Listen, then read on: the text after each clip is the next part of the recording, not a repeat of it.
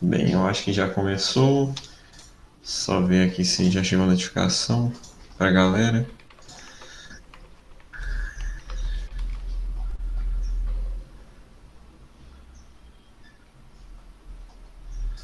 Tá.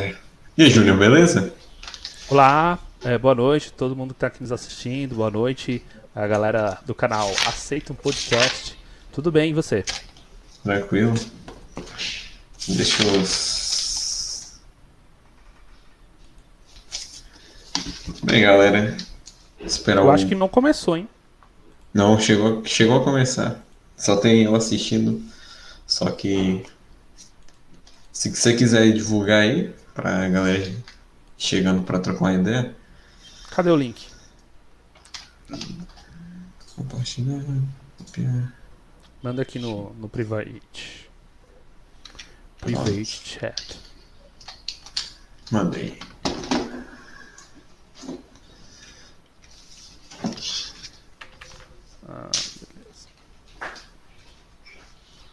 Tá, na busca tava aparecendo outro link pra, pra começar, mas tudo bem. Deixa eu pegar aqui. Vou fazer por aqui é mais simples do que pelo OBS. Duas pessoas assistindo. Bem-vindo, galera que tá chegando aqui no canal. Chegar umas 10 pessoas, façam a introdução mais ou menos. Pronto, compartilhei aqui no Twitter.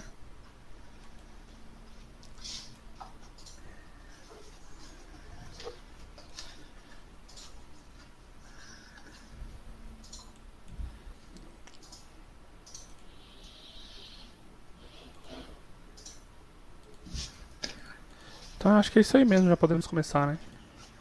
Bem. Sejam muito bem-vindos ao canal Aceita um Podcast. Aqui que vos fala é o Mário. E com um convidado muito especial, que é o Junior Master do canal Submundo Intelectual. Queria se apresentar. Fala galera, você está assistindo aqui ao canal Aceita um Podcast e eu sou o Júnior do Submundo Intelectual, agradecendo aqui ao Mário pela oportunidade, pelo convite e que nós possamos bater um papo aqui, é, prestigiar aqui a audiência desses inscritos do, do canal que está começando, né? Eu lembro que a gente marcou no ano passado, mas agora sim a gente está é, dando início aí à, à nossa conversa. É... Mas antes de começar, eu tenho que pedir mais molinha diária, que é que a galera se inscreva e e que dê like e compartilhe aí pro pessoal para divulgar mais rápido, senão lá só vai ficar com três pessoas. E me siga também nas outras redes, porque é lá que, por onde eu me comunico. E também não se esqueça de ver os outros podcasts aqui. Tem um podcast com o Lusca Honoratos. Você conhece o Lusca? Ou... Conheço. E também com a Isaura Farias, que é uma... de games, né? Aham. E também tem a Isaura Farias, que é uma militante pró-vida, que é amiga do Cogos. Que legal. Até. Eu também tenho um, um grupo no Discord e no Telegram que é falando um pouco de catolicismo, de tentar preservar um pouco da do do que restou de espírito do Ocidente. Aí o nome dele é Guerreiros do Ocidente. Depois eu deixo o link aqui na descrição, mas se você for nas outras lives, você vai encontrar o link. Beleza. Bem, a galera tá chegando aqui. Deixa eu, deixa eu compartilhar agora no Telegram.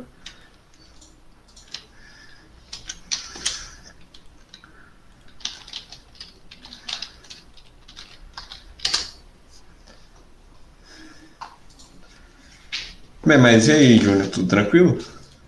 Tudo ótimo, graças a Deus.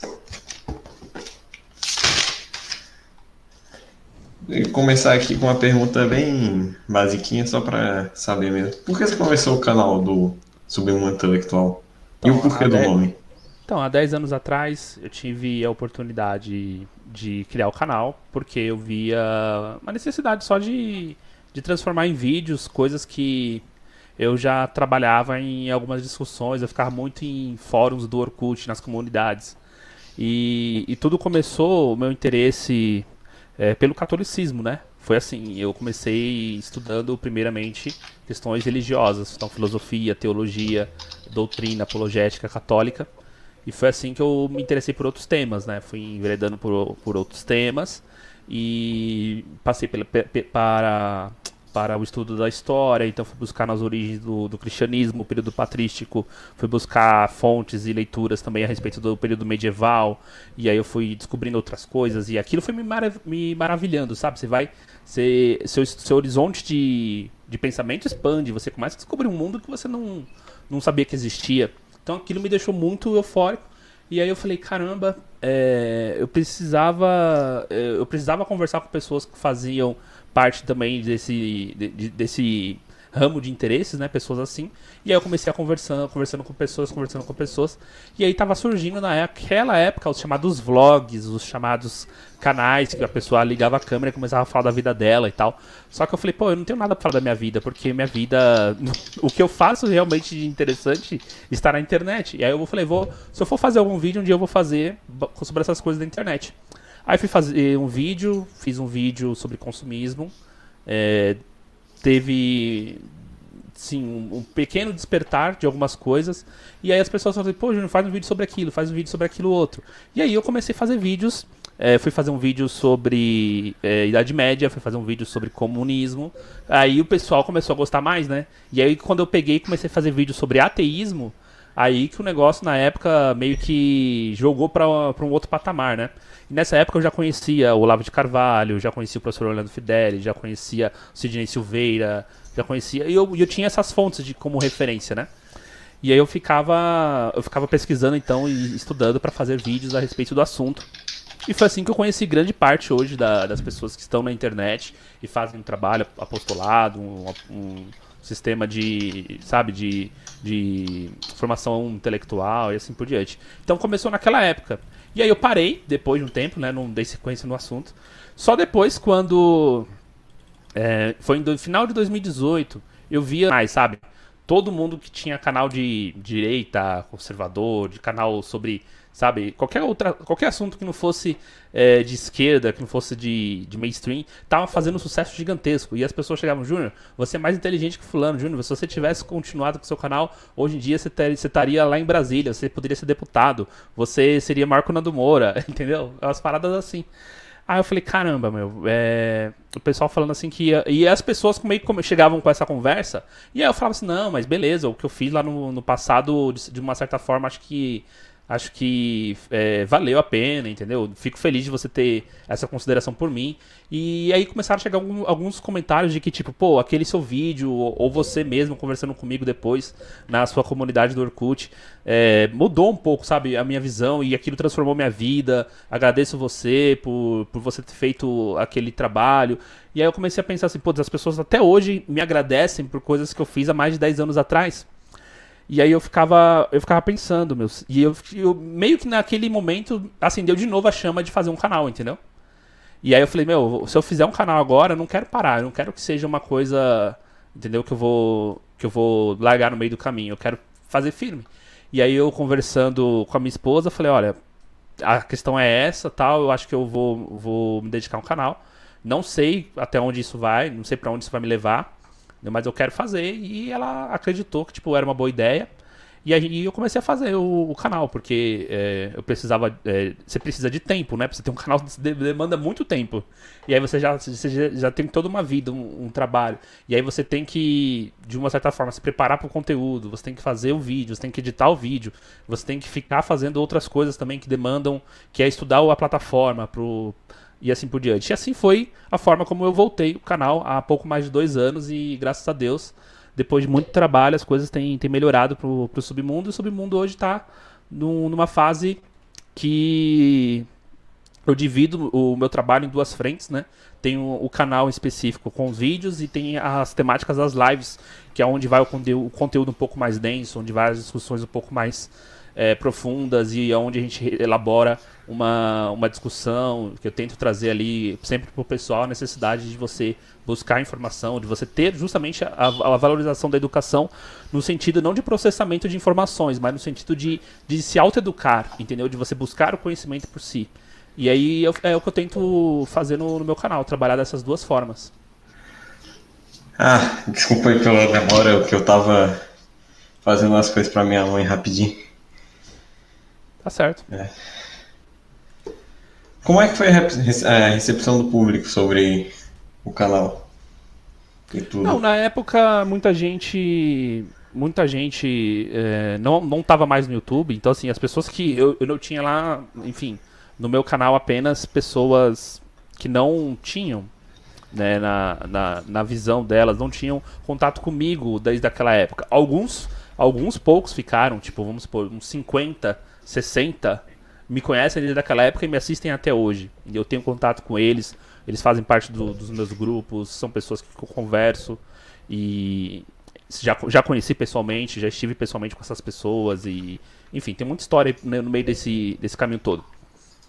E, e aí muita gente também, na, na verdade, é, foi chegando. Então as pessoas que foram chegando hoje são 99% do meu público, entendeu? As pessoas que me assistiam na, naquela época, de uma certa forma, acho que elas elas entenderam que o caminho delas era outro e elas estão fazendo outras coisas também. Então elas não têm mais aquela vibe de, pô, vou assistir o canal e tal. Não. Elas, sabe, teve gente que disse que entrou na faculdade por causa de mim, teve gente que fez teste de mestrado por causa de coisas que eu falei. Entendeu? E assim vai. Então, nem, às vezes pessoas, a gratidão das pessoas não está no, no, me assistir agora, mas está no, no fato dela ter mencionado o, o fato de, sabe, de eu influenciar algo na vida dela e assim por diante. Ah. E a recepção da plataforma, como é que foi? É, naquela época nem tinha tanta censura quanto hoje. Não, eu, eu, peguei uma época de censurazinha, assim. Até porque, pensa só, você não tinha um, uma pessoa no YouTube falando contra o politicamente correto. Você não tinha. Você não tinha uma pessoa no YouTube falando, sabe, coisas a respeito do, do STF, querer é, aprovar leis por cima do Congresso. Tava rolando durante um tempo, inclusive, a tal da PL 122, que foi por meio de 2010. A PL 122, eu fiz um vídeo que é, não foi bem recebido pelo YouTube. O YouTube não, não, me, não me deu penalidade nenhuma. Mas ele, ele na época, ele, ele limitou, entendeu? O número de visualizações. Sabe quando o vídeo tá bombando de visualização e a visualização não acompanha o número de likes, de comentários, etc.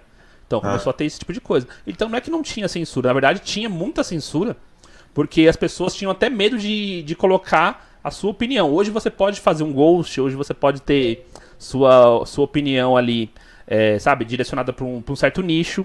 Já tem pessoas que já vêm fazendo isso antes de você, então você já sabe mais ou menos o, o caminho nesse sentido. Mas naquela época era um deserto, cara. Naquela época a lacração é, era muito pior, no assim, não de ser, é, sabe, muito mais, é, é sabe, é, furiosa. Hoje em dia você tem a lacração furiosa, mas você ainda tem pessoas que resistem a, a esse tipo de discurso. Você tem uma coisa que faz uma oposição ali nas redes. Você tem uma série de coisas que antigamente não tinha. Antigamente eles podiam fazer o que, o que eles quisessem. Então, a, você fazer um, um vídeo por exemplo, como eu falei a respeito do, do, ateísmo, até o ateísmo, se você criticar naquela época, já era visto como discurso contra minorias, entendeu? Então era muito complicado. É, e como é que era a relação? A relação era e é a relação de você com os canais? Então, na época eu conheci o Jason do canal Casando Verbo, foi a época que fiz uma amizade com ele, fiz uma amizade com o canal Logos Apologética, com o Conde Lupê. Foi tudo na mesma época ali.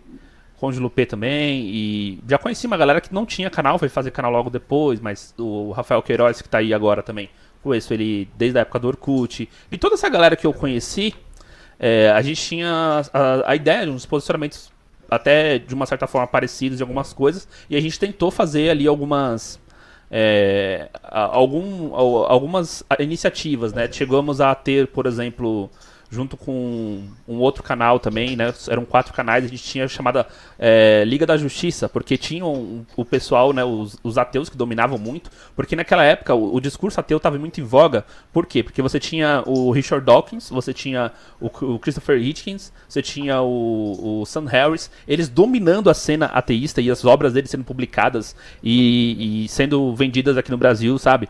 E tendo documentários e, enfim, eles estavam fazendo muito sucesso na, naquela época. Então o ateísmo estava crescendo muito. Aí veio o pessoal da, da Ateia, o pessoal do Bully Voador, daquela época lá, entendeu? Fazendo todo o tipo de, é, de propaganda e, e, e, e, disseminando mentiras anticristãs.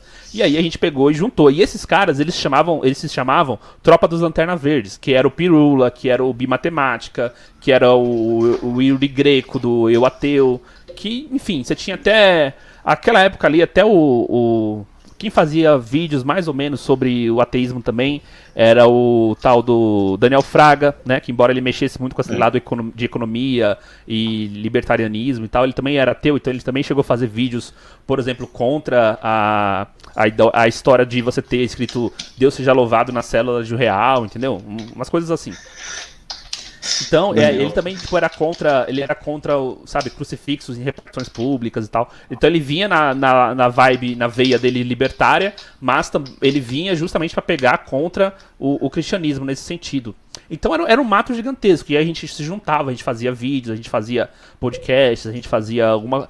para que as pessoas pudessem ter uma outra visão, entendeu?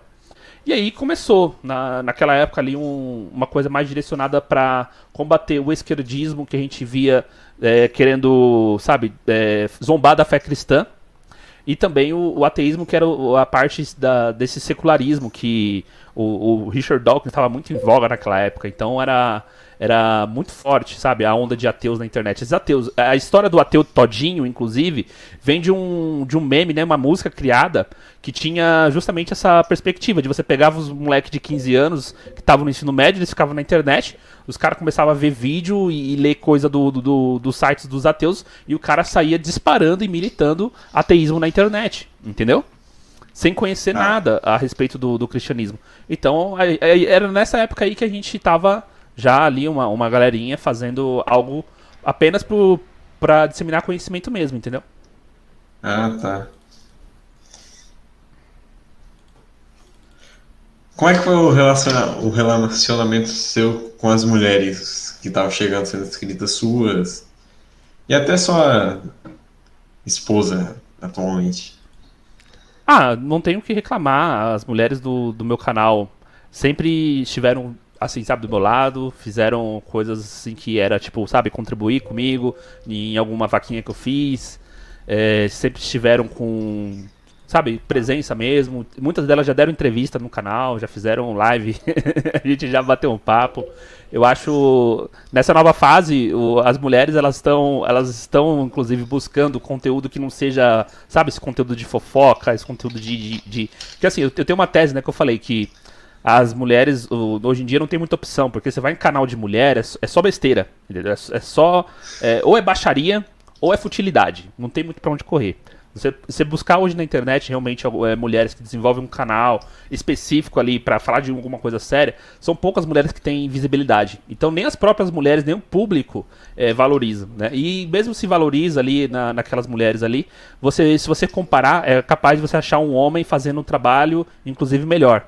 É, é uma tese que eu já falei no canal. Então as mulheres começaram a chegar no meu canal, por quê? Porque elas começaram a. Ali, né? Não são muitas, né? Tem, tem um, desequilíbrio ali de, de, quantidade e tal. Mas, por exemplo, em questão de apoiadores meus, é, pelo menos 35, quase 40% são mulheres, entendeu? O restante são, são homens de um, de, um, de, uma, de um panorama assim. Então as mulheres até que chegaram e falaram assim, pô, esse cara tá falando um negócio, e começaram a consumir o conteúdo, e começaram a, a, a se identificar com o canal, entendeu? E, e, assim foi, e assim foi, né? Muitas ficaram, outras não, normal. Mas acho que é, é, uma, é, normal essa questão, assim, sabe, da, das mulheres buscarem, até mesmo e se identificarem com canais que os homens falam algumas outras coisas, porque não tem muita opção para mulher. Hoje em dia as mulheres, eu falei, ou elas vão lá ver a, a fulana de tal com um, um vestido curto fingindo que tá limpando a casa, fingindo que tá dormindo no quarto, entendeu? esses vídeos que bombam são esses vídeos assim. As mulheres colocam lá um, uma roupinha, falam, calma aí, gente, vou limpar aqui minha geladeira. Aí fica lá, tipo, e você vê lá os gados comentando no, no vídeo dela, é só isso que tem. É vídeo de, de, tutorial de maquiagem, enfim, esses vídeos que não tem, não tem uma profundidade, não tem uma, uma densidade, não é uma coisa que você pode, sabe, é, falar assim, pô, isso aqui tem um valor para além do entretenimento. Então as mulheres acabam vindo pro, pro canal por, por causa disso mesmo, porque elas vão procurando qualquer, alguma outra coisa e tem mulheres que se identificam, tem mulheres que estão, que estão cansadas, tanto quanto os homens, de todo esse ambiente tóxico que a gente vê do. da. sabe? Da, do feminismo, da misandria e assim por diante. Ah, tá. E como é que começou a parada com o Mictal? Começou com o Nando Moura. Começou com o Nando Moura falando. Fazendo um vídeo lá e tal, e, os, e tretando com os Mictal. E eu sempre fui um cara que, assim, eu nunca gostei de, de rótulos, nunca gostei de, de comprar ideia pelo, pelo que falam dela. Então, sempre gostei de ir atrás e, e ver.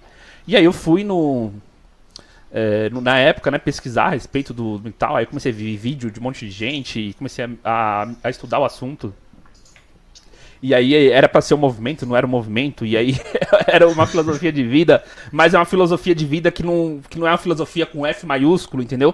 Não é uma filosofia só, não, não é uma coisa, não é um todo, igual tipo assim, ah, pega o cristianismo. O cristianismo pode ser feito, tido como uma filosofia de vida, tipo, nesse sentido. Eu, eu, aí eu comecei a entender e buscar, buscar respostas.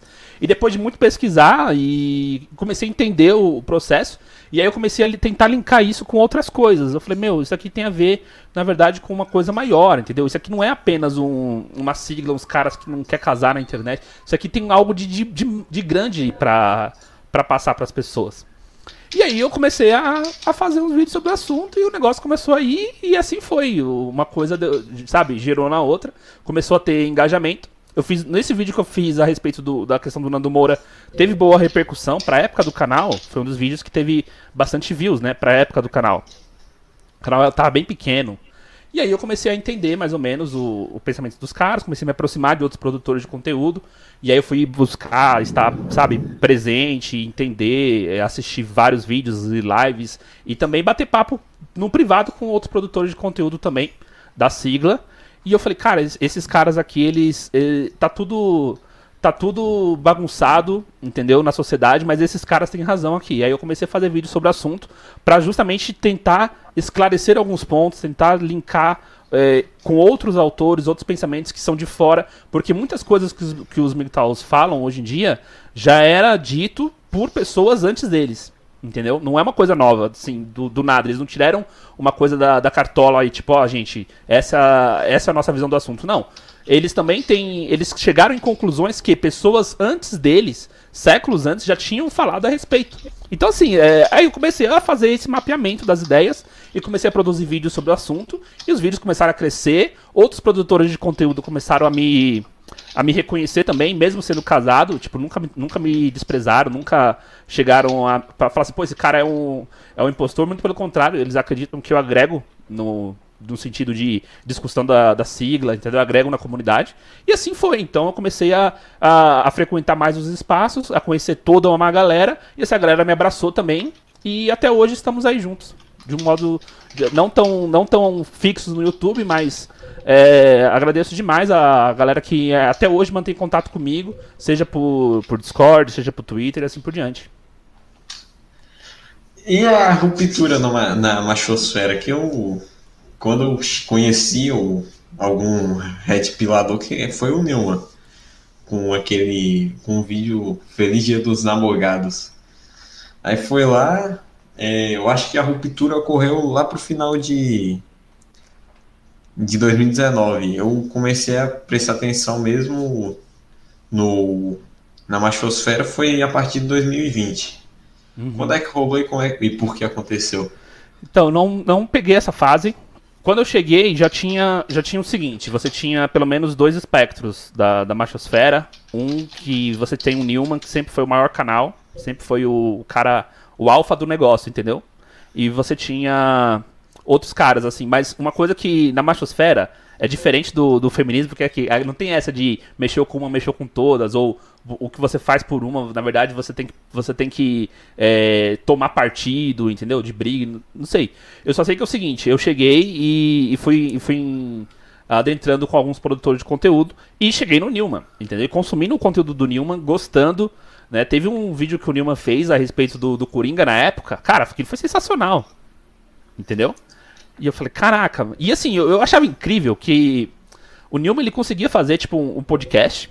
Que ele fazia o quê? Ele colocava uma imagem travada no, no negócio. Isso. Ele ficava falando.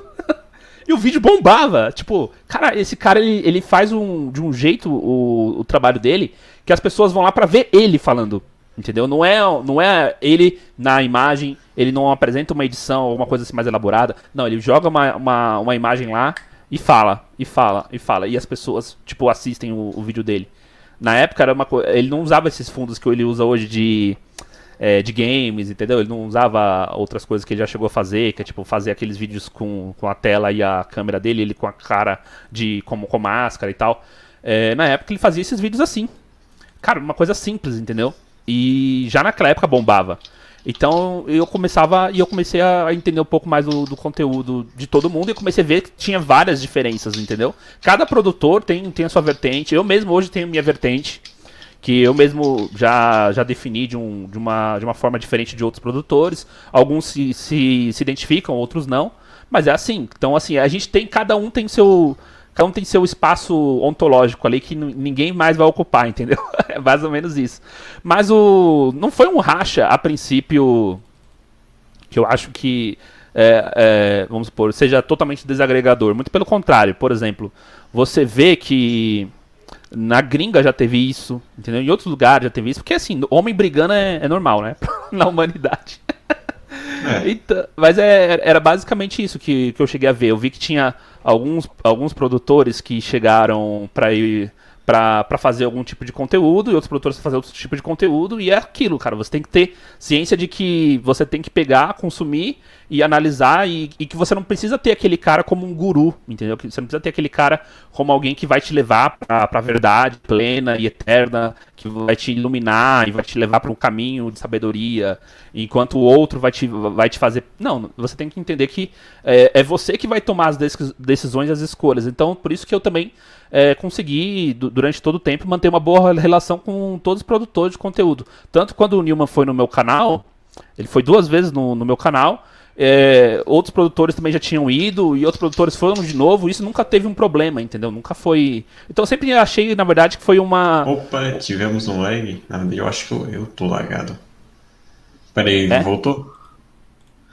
É que o PC aqui tava dando indício de lag e eu já desliguei aqui rapidinho, formatei, senão certo. a live ia cair que nem a do Lusca. Então, Mas, como eu falei, não foi uma não foi uma coisa assim que para mim foi um, um, racha dessa forma. Para mim eu já cheguei e já tava daquele jeito. Então eu só precisei me, identi me, me, identificar um pouco aqui, um pouco ali e consumir o conteúdo da galera. Ah, tá. E quais são os seus principais parceiros do canal? É, o GadoCast? Não, assim, é, para ser sincero, não gosto de dar nomes assim de quem são os principais, de quem não são. É, porque acho que todo mundo ali faz o, algo pelo, é, pelo, pelo submundo intelectual. Faz algo assim no sentido de que, às vezes eu lanço um vídeo bom, a pessoa vai lá e compartilha, entendeu? Então, na verdade, eu acho que o canal hoje está aberto a, a, todo, a toda uma galera. Porque, assim, tem uma galera que vai no meu canal porque eu já, eu já falei muito sobre terceira posição. Então, já fiz muita live com é, produtores da terceira posição. Eu fiz live com o Viriato, já fiz live com o Minefrego, já fiz live com uma galera, sabe, como o Rafael Queiroz, tem uma galera da terceira posição, fascismo e tal. Aí tem uma galera que vai mais porque também tem uma galera que curte ANCAP, entendeu? Que, é, que, que gosta do conteúdo ANCAP. Tem uma galera que, eu, por exemplo, né, como Olavete que sou, tem uma galera que gosta do Olavo, tem uma galera que não gosta do Olavo. Então é assim. Porra. Então, assim, é, é, uma, é uma coisa assim que, meu, o submundo tá lá e é, é tudo junto e misturado e e eu gosto de, de ser grato com todos. Ah, tá. E, e por que o foco no masculinismo? Pô, tô ciclando muita pergunta do Nilma. Mas e por que o foco do masculinismo mesmo? Não, vamos lá. Foi, foi o que eu falei. Eu tinha ali um, um, um aspecto importante de se discutir. E aí, hoje você sabe, né? Tem duas coisas que você tem que fazer. É, quando você faz um conteúdo e você quer seguir aquele conteúdo, você tem que focar naquele conteúdo. O YouTube manda, manda fazer isso. Então eu faço o, o tipo de conteúdo que eu acho que para aquele público eu acho que é relevante. Entendeu? E o meu público é esse. E eu, eu, eu agradeço a todo o a todo meu público por continuar assistindo sobre mundo. Tem gente que me assiste há mais de, há mais de dois anos. Entendeu? Então acho que é parte disso daí também. O... Só que eu não, eu não fico só Tipo, é assim, é conteúdo pra macho? É, mas não é conteúdo somente pra macho no sentido de só aquilo e pronto, acabou. Não, eu vou dando umas, umas mexidas, eu vou dando umas misturadas. Eu lanço um pouco uma hora de, de psicologia, eu lanço um pouco, às vezes, de teoria civilizacional, eu trago um pouco de resenha de livro, entendeu? Eu trago nas lives, eu trago convidados que vão falar de vários assuntos. Já falamos de musculação no meu canal. então tem, eu gosto de fazer assim, um conteúdo que vai agradar o meu público e que de alguma forma vai agregar pra, pra vida deles também, né? Ó, tem uma pergunta aqui do Grandíssimo McKnight. É. Júnior, a parte 2 da entrevista do Michael Jones morreu junto com o canal dele, você ainda tem salva? Na verdade, a live toda está disponível para apoiadores, tá? Os membros do canal têm acesso a essa live, não a parte 2 e só a parte 2 ou a, só a parte 3. Tem a entrevista completa, tá lá disponível. Eu só não joguei mais justamente no público, por quê? Porque ele, é, ele publicou a entrevista que ele deu para mim no, no YouTube, no canal dele, caiu. Do nada o canal dele sumiu. Entendeu? Então ela não tá no público por causa dessas questões, assim, né? E o próprio. Quando eu trouxe o Michael Jonas, é, porque assim, eu fui um dos canais também que fez o resenha do livro dele, né? O Libido Dominante. Tá lá no, no, ah. no, no Submundo, eu fiz o resenha do Libido Dominante, falei muito da visão do Libido Dominante e a galera gostou. E aí eu trouxe de novo o conceito dele numa parte 2. E aí eu falei assim, meu, vou fazer uma live com esse cara, porque tem um monte de gente tentando. E eu falei, meu, marquei lá no Twitter e ele foi lá e curtiu. E aí eu peguei, né, respondi para ele assim, ah, e ele falou, ah, manda e-mail pro, pro, meu, pro meu secretário, do meu assessor e tal. Aí eu fiquei conversando com o cara pelo e-mail, a gente marcou e a gente fez duas lives, porque a primeira não consegui gravar. Nossa. E aí a gente falou, pô, tô falando com um cara que é. O Michael Jones é, para mim, é, é, um cara assim que tá acima da média mundial, entendeu? A, a lucidez dele, a clareza dele, e os pontos que ele toca são fenomenais. Inclusive, muita gente queria que eu, eu abordasse a própria questão do MGTOW, só que não deu tempo. Mas ele tem, ele tem umas opiniões fantásticas sobre o MGTOW. A opinião do Michael Jones sobre o MGTOW, na verdade, me influenciou tanto que eu, eu comecei a, a, pesquisar o conteúdo da gringa também, sabe? Por causa do, do, do, Michael Jones. E eu falei, caraca, mano, se esse cara aqui tá pensando, pensando nessas coisas, tem... vamos, vamos ver. Aí eu comecei a, a, a fazer várias lives e trazendo convidados também. Por exemplo, fiz uma live com o Ronaldo Stagira, onde a gente falou sobre. Primeiro a gente vai. Vamos dissecar a questão do cristianismo, MGTOW e cristianismo. E a gente começou a dissecar o assunto. Depois a gente, vamos falar sobre o MGTOW e as teorias civilizacionais. E a gente falou só sobre teorias civilizacionais. Vamos falar sobre o MGTOW e o, e o processo. É, e o processo da modernidade. E era só sobre isso, entendeu? E a gente começou a ter algumas lives no canal e aí o pessoal, pô, esses caras estão falando de Big Tal, mas os caras falam de, de fulano de tal, Eric Weiglin, começa a falar um monte de, de assuntos, de, de conteúdos que não tem em outros canais, na, não tinha na época, né? E aí o pessoal começou a vir me assistir e foi assim que o canal foi crescendo. Ah, tá. Você já fez live com. Você já chegou a fazer live com feminista ou nunca? Já, já, já teve. Tem live lá no canal que na verdade é um debate com a feminista. É. É, é a é a live que, na verdade, não, eu, eu mediei o debate. Quem fez o debate mesmo foi a feminista, que é a Kátia, e o Aldir Gracindo do Direito dos Homens. Mas foi, teve uma experiência bem legal, que foi um debate ao vivo. A gente foi na Paulista e o Aldir, eu coloquei lá uma cadeira e uma mesa na, na Paulista aqui. Peguei um, um cartaz e a gente colocou lá, ó, mulheres não são oprimidas, mude minha opinião. Aí, pá, colocamos lá, meu, que brotou de feminista lá.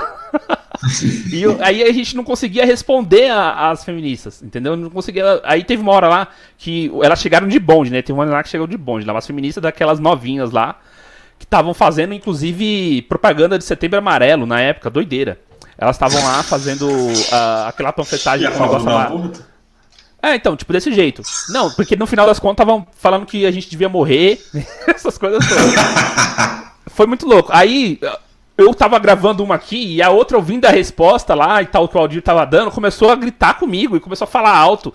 E aí atrapalhou a gravação, e aí ela tinha cedido o direito de imagem, aí não queria mais, eu tive que tirar. E aí o Aldir pegou e levantou, mas peraí que vocês estão gritando aí, e elas começaram a gritar contra nós dois, tipo, eram umas seis, umas seis feministas lá contra a gente, começaram a gritar, não, porque isso é um absurdo, por causa de pessoas que nem vocês, que todo dia uma mulher morre. Surreal, cara, surreal. Aí, e aí foi, mano. Mas eu pretendo voltar pra rua, só só esperando dar uma quietada nesse negócio aí de novo de, de Covid, porque senão lá a gente não vai conseguir colocar a mesa lá e tal. O, a polícia vai mandar a gente sair. É. Deixa eu ver um ponto interessante que eu vi aqui agora no meu Telegram foi Tá ligado o Centro Dom Bosco ou nunca chegou a, Sim, a conheço. Conheço. Você vai apoiar essa, a campanha que eles fizeram sobre a campanha da.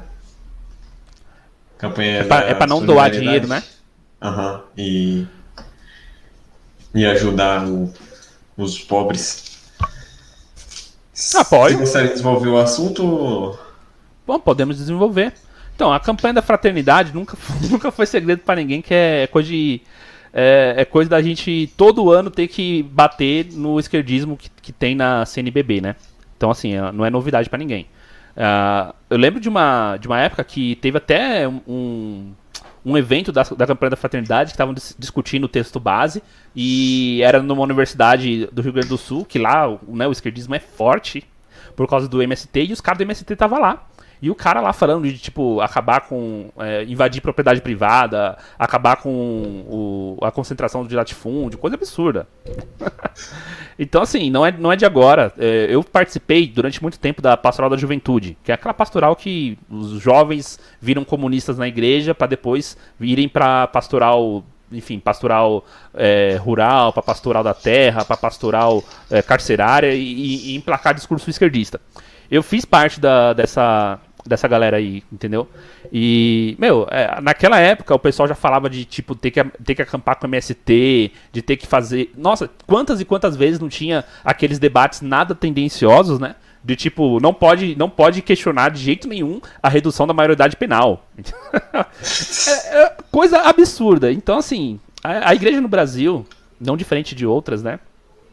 Tá contaminada pela teologia da libertação contaminada, principalmente as igrejas mais é, mais centradas justamente na, na figura da diocese, tá? Muita gente não sabe, mas por exemplo, o, o bispo que muita gente elogiou na época, que foi um bispo que se posicionou contra o aborto, na época da eleição da Dilma, que foi o Dom Luiz Gonzaga Bergonzini, era bispo de Guarulhos, minha diocese. E esse bispo, ele se posicionou e o vídeo dele viralizou e tal, mas ele era um bispo que deixava os padres deitar e rolar. Entendeu? Escolhambava a liturgia, acabava com o rito, a formação da, da igreja era péssima. Os padres. Não, tinha um padre aqui que. ah, como é que é? Cara. Teve gente aqui que vinha com uns papos loucos de aquele falso ecumenismo que a gente sabe que não funciona de nada, dizendo que, peraí, como que você acha que você tá certo e o outro tá errado só porque você é católico? Mas eu, e eu ficava assim, mas é óbvio que eu tô certo porque eu sou católico. Porque a igreja é a, é a igreja correta, é a igreja católica. E aí os, e aí os padres abi- absurdos na, na, na igreja. E aí as coisas começaram a mudar um pouco, porque chegou um outro bispo, que depois morreu também. Mas esse outro bispo, ele, ele cortou, por exemplo, esse papo de, sabe, político e pedir voto. Porque antes podia, antes podia sim, né? Os bispos, é, o, o bispo tomava conta daquele negócio, mas tinha padre que fazia o que queria e ele ficava, tipo, sabendo depois, quando já tinha acontecido. E ele não tinha nem como chegar no, no padre e, e cobrar dele certas coisas, entendeu? Porque era padre que a igreja gostava, que o pessoal achava legal, carismático, entendeu? Então, assim, era, era, coisa, era coisa complicada mesmo. Então, assim, eu vivi muito esse tempo aí. E eu já naquela época eu pensava, meu, é, toda vez a, campanha da fraternidade vai dar problema, toda vez vai dar problema. E, e aí teve a época que teve aquele negócio da mãe terra também, né? Teve o ano da, da terra ser uma mãe, que gera, a, sabe, a vida. Mano, um panteísmo descarado. E ninguém fala nada, entendeu? Pelo menos agora a gente tem o centro Dom Bosco pra falar alguma coisa, né? Não vai adiantar de muito, porque o que acontece? No- eu lembro de, um, de uma discussão teológica que a gente teve lá no canal um tempo atrás, né? Ah, a gente estava falando a respeito do seguinte: o padre, ele hoje ele é muito mais a figura de um administrador do que de um pastor. O padre tem que administrar, ele tem que tomar conta das finanças da igreja, tem que tomar conta da agenda, tem um monte de compromisso, não sei o quê. O padre não vive naquela vida de confissão, entendeu? Visitar doente, vai no hospital, rezar pelos defuntos no, no cemitério. Ele vive uma outra vida agora, ele tem uma, uma outra dinâmica, entendeu? É, é uma outra coisa. E aí eu lembro que o. Foi o. O Han- o Hans Us von Baltazar, foi o Baltazar que falou isso. Baltazar falou que a igreja estava se tornando burocrática demais e que isso ia matar o espírito, sabe, da, da, Da da fé, da fé do povo. Isso ia matar o espírito da fé do povo por causa das burocracias da igreja. E se tornou verdade mesmo, entendeu? E isso daí é, é- é fato. E eu lembro que ne- ness- nessa tese dele, ele estava dizendo que o, o fato do, do padre hoje ter todas essas questões, ele não tem nem tempo para se preocupar. Não estou dizendo que ele iria se preocupar se tivesse, tá? Porque tem padre que não, tem é. tempo e não, e não faz. Mas ele não tem nem tempo para se preocupar com essas outras coisas ligadas à, à, fé, ligadas à formação e tal. E aí o, a grande questão é que agora, muitas vezes, o, o, a, a igreja tá num, num, limite ali de, tipo, tem uma, um bom rito, tem um, uma, uma liturgia não tão esculhambada, sabe? Por causa dos leigos. É por causa dos leigos, não é por causa do clero. Porque se às vezes o, o padre fala alguma coisa ali que o leigo, o leigo tá, tá, ligado que tem algum, algum problema, ele vai e reclama, entendeu? Ele vai e fala para ele depois, ele vai e fala no conselho, é, fala no conselho da igreja, ele faz alguma reclamação na, na rede social, Entendeu? Então os padres eles, eles precisaram tomar consciência do, do, que eles precisavam começar a falar algumas coisas ali é, sendo verdade, entendeu? Por causa do, dos leigos. Então os leigos começaram a pressionar um pouco mais a, a, o clero para eles terem um pouco mais ortodoxos. E aí a gente tem agora essa, essa questão do centro Dom Bosco, que é verdade. Se, se, se a gente não fizer nada, aí a, a campanha da fraternidade vai ser esse absurdo todo ano. Ah, que escreveu o, o o, o texto nem foi uma. Foi, nem foi católica. É, por ser mulher já, já não dá para esperar muito. Mas a, a defensora, a escritora do, do texto base era uma, uma pastora, entre aspas, protestante. Uhum. É porque é, é, é, ecumênica, né? É ecumênica. Ai, meu Deus. Também na questão de você ter participado do, da Pastoral Jovem, eu não vou falar muita coisa porque eu já participei da Renovação Carismática Católica. A Pastoral da Juventude é pior que a Renovação. É pior. Nossa. Porque a renovação carismática, ela ainda tem um viés que é o seguinte: eles estão buscando ali, sabe, ensinamento da Bíblia, eles estão buscando ali uma leitura, eles vão para formações. Eu, eu, também já fiz muito parte da, da renovação carismática. Eu ia na Canção Nova, nos acampamentos PHN, no acampamento de carnaval, acampamento de final do ano. Entendeu? Eu ficava lá vendo o Dunga cantando, entendeu? Eu ficava lá, o pessoal fazia aquelas dancinhas de coreografia, tava lá no meio também. Mas ali tinha um momento sério de oração, tinha um momento sério de perdão, de arrependimento. E, e o que pegava muito na, na RCD sempre foi a questão do, dos abusos litúrgicos, né? Porque, enfim, não, não tem o que falar. Mas a, ali, de um certo modo, a, a renovação ainda até trazia várias, várias pessoas para dar palestra, para dar formação, falar sobre uh, algumas coisas assim. É óbvio que era bem limitada, não era nem. Muitas vezes também o palestrante falava, falava besteira, entendeu? É, a renovação é de boa, pô. Então, tinha uma, teve uma época que estourou uma música de uma moça chamada Jaque, que ela tocava axé, um axé carismático. Não sei se você lembra dessa época. E aí ela, ela pegou e foi parar na Globo e tal, que a música dela era Pó Parar com Pó. Era essa a música dela. Então, assim, é, era, eram dois extremos, mas a renovação carismática ainda tinha um pouco de, de intenção de, de fidelidade, entendeu? A igreja, de valorizar a missa, a Eucaristia, a confissão. A pastoral da juventude, meu filho, é, é, é um querendo pegar a mulher do outro. É só isso. Nossa. é, é, só, é só formação de casal, é, é só besteira, entendeu? É só. É, tipo assim, precisa. É, eles acham que o, o, o, que o que importa é o que eles fazem, no sentido de precisa fazer o tapete de Corpus Christi, chama os jovens faz o tapete de Corpus Christi. Os jovens vão lá e faz. Mas eles fazem porque é zoeira, né? Porque vai passar a madrugada fora de casa, pintando, brincando, e depois no outro dia vai estar tá lindo, maravilhoso, o pessoal vai aplaudir e vão colocar os jovens lá em cima. Ó, oh, os jovens aqui. Entendeu? Ó, oh, vamos pegar os jovens pra, pra ensaiar, pra tocar na missa. Eu tocava na missa também. Coloca os jovens pra tocar na missa. E aí eles ficam ensaiando, entendeu? E aí, pô, legal, tá entre jovens fazendo alguma coisa. Mas só. E é só isso. Também que o negócio de, de tocar na missa também tem do lado da renovação, né? Então você sabe o que eu tô falando. Mas era isso. Então, assim, é, aí quando você ia realmente. Peraí, você ficava anos e anos naquilo, entendeu? E aí eles iam fazer. Era uma coisa muito louca, porque eles faziam toda vez a mesma coisa. Eles pegavam uma leitura da Bíblia, mandava todo mundo ler, fazer o que. É, falar o que entendeu, ou fazer um teatro pra é, abordar assunto tal. Um mini teatro ali organizado na hora, entendeu? Era isso que acontecia na Pastoral da Juventude. Formação zero, instrução zero, jovens preguiçosos, jovens que não, não, não tinham compromisso nenhum com a missa e nem eram instruídos a ter. Era normal a pessoa ser jovem e não ter uma referência forte da, da, da igreja na, na, na, casa, não ter um, sabe, uma vida ali de alguém que valoriza realmente a, a igreja, o sacramento e assim por diante. É normal. Mas eles também não, não ajudavam em nada, entendeu? E quanto mais eles só iam radicalizar para o discurso esquerdista. É isso que eles faziam nas pastoral da juventude. Nossa, aí é feio. Pronto, agora é.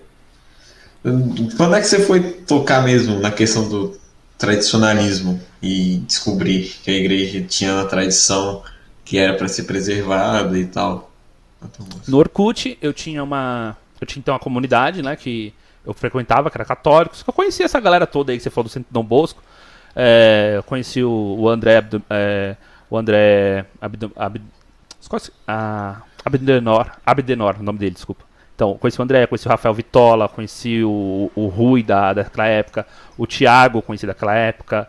É, conheci uma, uma galera daquela época lá. E foram eles que estavam lá, eles administradores da comunidade, entre outras pessoas. Fiquei sabendo até que uma notícia muito triste. Mês passado morreu o, o, Do, o David. O David Conceição morreu. Ele parece que ele foi nadar e ele era atleta, né? Ele era um cara bem, bem fortão, assim, músculo definido e tal. Mas parece que ele foi nadar em alto mar e ele não conseguiu voltar. E eu conheci ele daquela época. Cara, eu fiquei, eu fiquei muito triste, meu, por causa do, do, do, do, do, acontecido. E aí, eu conversando com aquela galera, eu chegava sempre num momento que era a discussão no Concílio Vaticano II. Concílio Vaticano II. Vaticano. E eu falei, meu, mas eu não. Eu, e aí eu ficava pensando, não, peraí, o Concílio Vaticano II era. É, era uma coisa boa, o pessoal que é radical demais, e o pessoal da mão fora é meio estranho, sai pra lá, eu não vou ficar ouvindo esses caras. Mas esse assunto sempre voltava, entendeu? E aí meio que o pessoal queria abafar, quando chegava nesse assunto, queria abafar os panos quentes. E eu falei, hum, deve ter alguma coisa estranha aí, né? E que eu falei pra você, eu sou o cara que não gosta de ir rótulo, né? Eu gosto de, de descobrir as coisas. Então eu fui atrás. E aí, indo atrás, aí depois eles mesmos abriram para várias, várias discussões, e aí dentro do, do negócio a gente começou a falar, é, tem várias, várias formas da gente lidar com isso daí. Foi bem, foi bem próximo também da época que na. Acho que foi em 2009 que o Papa Bento XVI revogou as excomunhões do, do pessoal da Fraternidade de São Pio X. E aí, aí rolou toda uma discussão canônica que a gente teve também. E já naquela época eu estava me aprofundando nos estudos teológicos, né? Porque depois eu fui da formação também, eu fui da formação, fiz algumas palestras a respeito do assunto. Consegui convencer meu pároco a deixar, porque ele não queria. ele achava que eu ia ser radical demais, sim, mas eu consegui convencer, eu convenci ele. Não, pelo menos alguma coisa eu posso falar. Tipo, o que, que, eu, posso, que, que eu posso falar que você acha que não tem problema? Nem que seja para falar, sei lá, sobre adoração de imagens, entendeu? Qualquer coisinha simples. Que, que, eu posso falar? E aí eu, o povo tem que saber, o povo tem que entender melhor as coisas da igreja para poder justamente amar e servir melhor a Deus. Entendeu?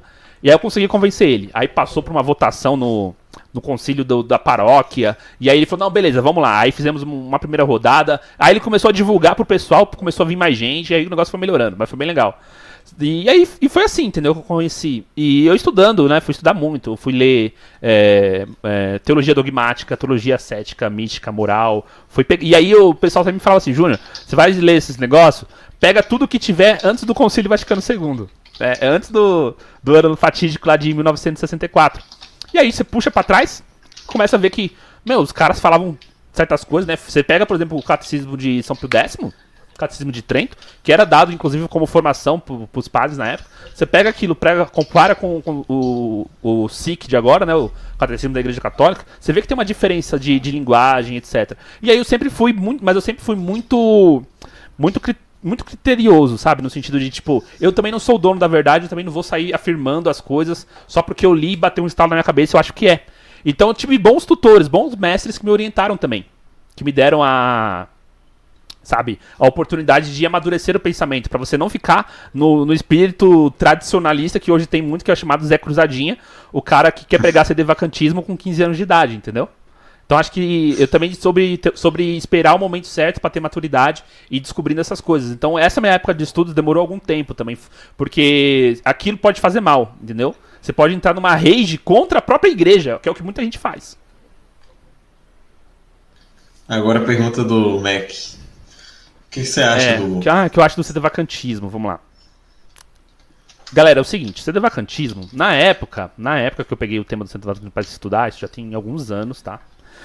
Eu eu vi o seguinte, para mim hoje, hoje, tá? Inclusive eu vou fazer um, uma live no meu canal, vai ser sobre isso daí, mas não vai ser no meu canal, vai ser na, no site roxo. Hoje, o sedevacantismo, para mim, ele ainda não é uma verdade clara e absoluta, tá? Não é. É uma posição teológica possível. É. Isso é verdade. Mas para mim, tipo, é diferente de você ter uh, a clareza da, da situação, entendeu? tem coisas que eles colocam que não necessariamente, embora prejudiquem sim, a, prejudique sim a dinâmica da igreja atual, não é, não invalida, entendeu? Não invalida, não torna inválida ali a, a questão. E lógico que existem vários tipos de sedevacantismo. Tem gente que acha que o sedevacantismo começou com o Papa Bento XVI, tem gente que acha que começou com o Papa é, Paulo VI. Tem um monte de gente que acha um monte de coisa. Então, assim, não existe um sedevacantismo só, tá? O que eu acho, vamos lá. O que eu acho que, é, por exemplo, se você pegar o, na, na, questão litúrgica, o que os sedevacantistas falam a respeito da, da missa, torna ela inválida? Não, não torna ela inválida. Torna ela ilícita ali? Também não, mas torna ela problemática, com certeza. A missa nova, como o pessoal costuma dizer, né, o Novus Ordo e é, o rito Paulo VI, como a gente considera, que é o rito ordinário latino, é problemático, tem uma série de problemas, como diria o Monsenhor é, Klaus Gramber, né? A, a, a, reforma protestante não conseguiu ser tão radical quanto a reforma do, do rito litúrgico. Né? Por exemplo, se você pegar, por exemplo, é, essa, essa, história é de que quando Lutero fez a reforma protestante, ele não modificou tão bruscamente a, o rito da, da cerimônia litúrgica quanto foi, por exemplo, o Vaticano II. Vaticano II não, o Paulo VI com o Monsenhor Bugnini, né? Porque a reforma veio um pouco depois. Então, o, o espírito realmente da, da missa é problemático. É uma coisa assim que, sabe, é por isso que você vê crise de fé, é por isso que você vê pessoas abandonando a igreja, é por isso que você vê as pessoas sem identificação nenhuma, sem motivação nenhuma de estar na igreja, por causa do rito. O próprio rito, ele já é uma. Ele já tem um, uma, uma deficiência de, de não, é, é, sabe, explanar co tão corretamente os dogmas católicos, de não ser uma coisa de um desenvolvimento orgânico que mostra toda a grandeza e a beleza da, da doutrina da igreja. Então, o próprio rito tem sim é, problemas estruturais graves e que ninguém fala nada. A única pessoa que foi falar alguma coisa foi o Papa Bento XVI. Né? Quando ele estava lá, ele chegou a falar da reforma da reforma, que não está saindo, a gente viu que não, não, saiu e não vai sair, né? Por causa de, de questões muito maiores.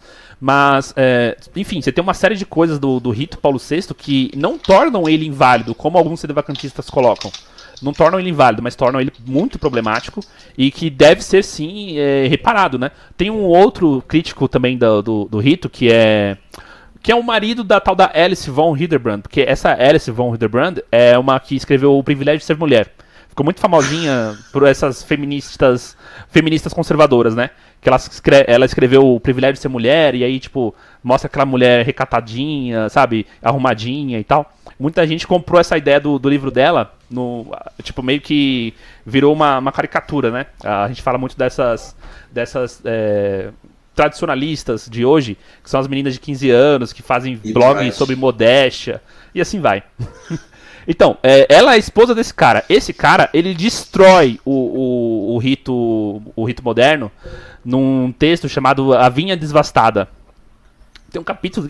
Ele era professor de liturgia. No, ele mesmo falou que existem problemas assim que é, é um senta e levanta na missa, que aquilo ali sabe, tira a concentração, as pessoas não conseguem rezar direito, que a única coisa que, que o rito é tão artificial, que a única coisa que, que pode ter certeza é que ele não consegue subsistir ao longo do tempo, e que uma reforma é inevitável, entendeu?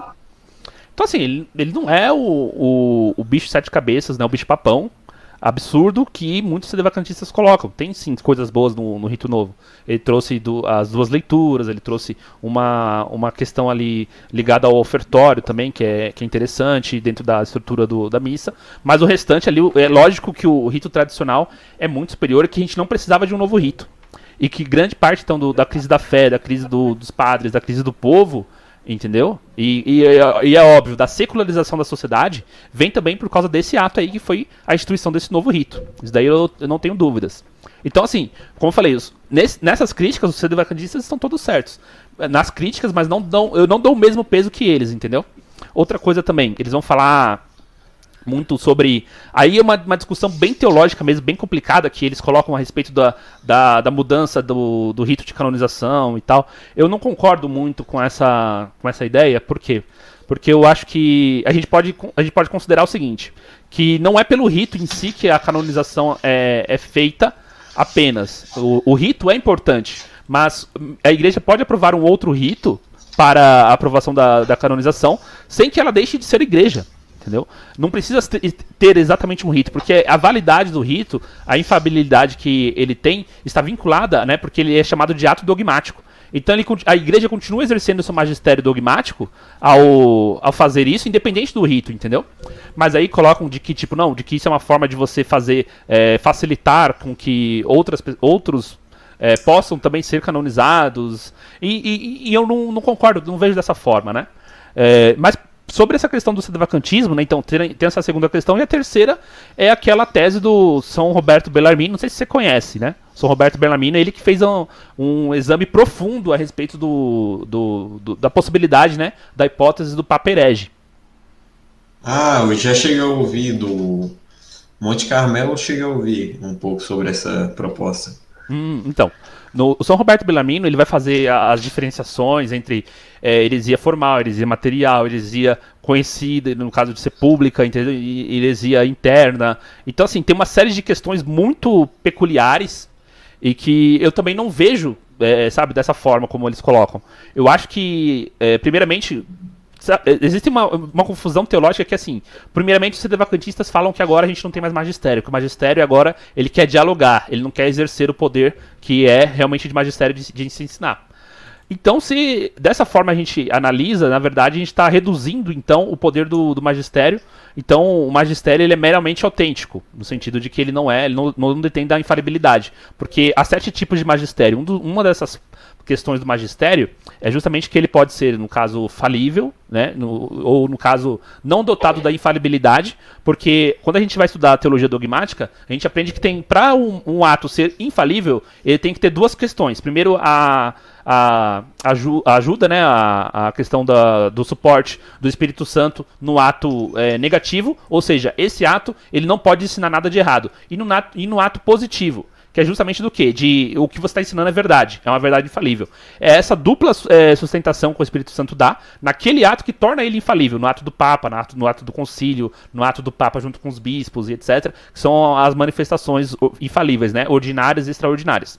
E aí, quando você tem um ato, um, um, ato meramente autêntico, do magistério autêntico, esse ato ele só, ele só possui uma, entendeu? Uma sustentação, por causa do, do próprio, da própria natureza dele.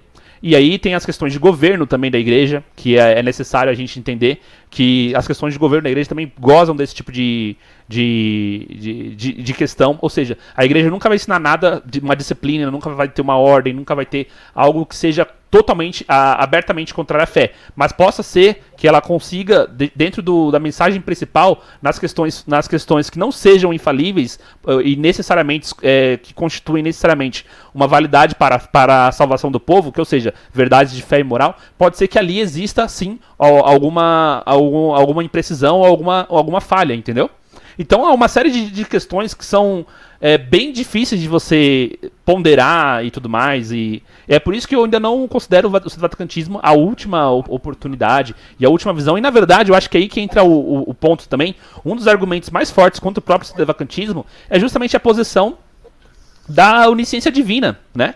Deus pode, de um certo modo, a gente pode considerar que, assim, olha, já, já teve um período de interregno da, da igreja, da gente não ter um papa, e, e o papa não, não ser a, a pessoa que as pessoas, não ser aquele papa que deveria ser e assim por diante.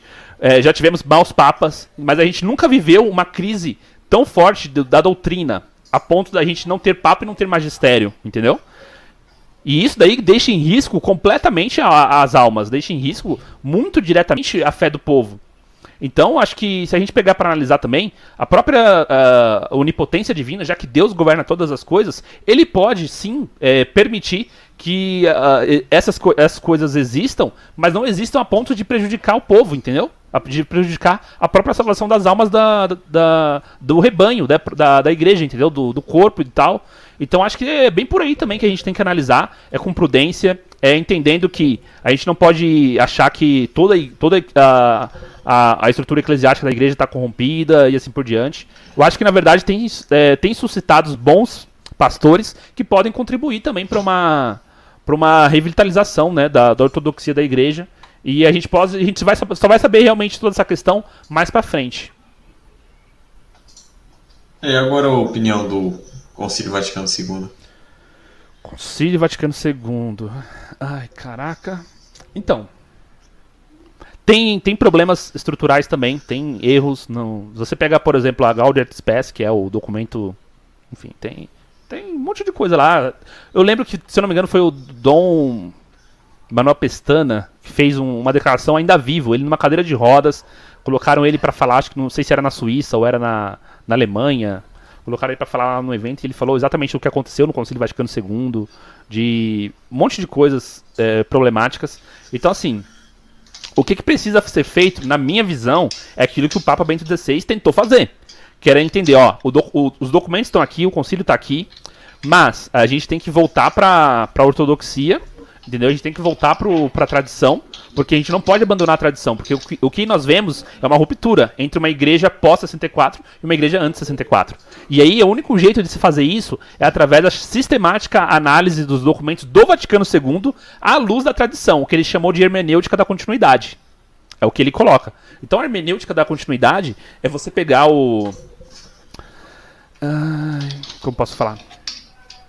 Como, é, você pegar o, do, o, documento do Vaticano II e examinar ali à luz da, da tradição para que o Vaticano II possa ser, inclusive, colocado como, como algo, entendeu? Positivo. Porque lógico que há, há algumas coisas do, do, Vaticano II não é tudo que está errado, entendeu? Ótimo. É, há coisas ali que é, exprimem ali verdades de fé, que exprimem é, a doutrina católica e há coisas que, que não estão ainda. E se não estão ainda perfeitamente, é, é, sabe, claras, eles, elas precisam ser feitas de uma maneira unívoca, ou seja, todo mundo junto ali e adotando a mesma postura ortodoxa. Não se tornou o Vaticano II. O Papa Bento XVI ele fez um pronunciamento através de uma carta a respeito da revolução sexual, acho que no final, no final de 2019.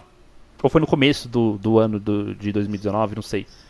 Acho que foi no começo do ano de 2019. Ele fez uma, um posicionamento e essa carta vazou depois de um tempo. Era uma carta onde ele falava muito da revolução sexual, falava muito sobre a questão do, do porquê dos escândalos da igreja. E ele vai falar muito do, da forma como as coisas começaram a, ser, a serem feitas. Né? Ele vai falar que é o seguinte: é, certos seminários eles começaram a ter uma autonomia tão grande e assim, o que era ensinado numa formação, numa geração, na outra seguinte, é, aqueles padres eram formados de uma maneira totalmente diferente.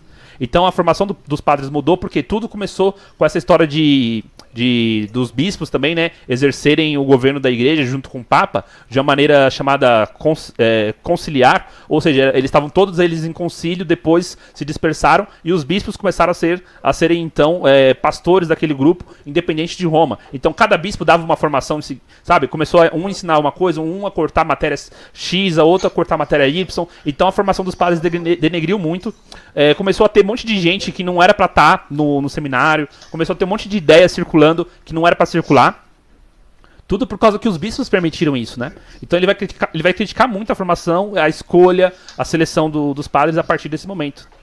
E aí vai, o, o a, a, grande questão do, do, Vaticano II é que ele é um fato, não tem o que a gente negar, mas é, é preciso olhar para ele para aquilo que ele representa a partir da chamada é, hermenêutica, né? hermenêutica da continuidade, para que não exista então uma ruptura de duas de, de duas igrejas.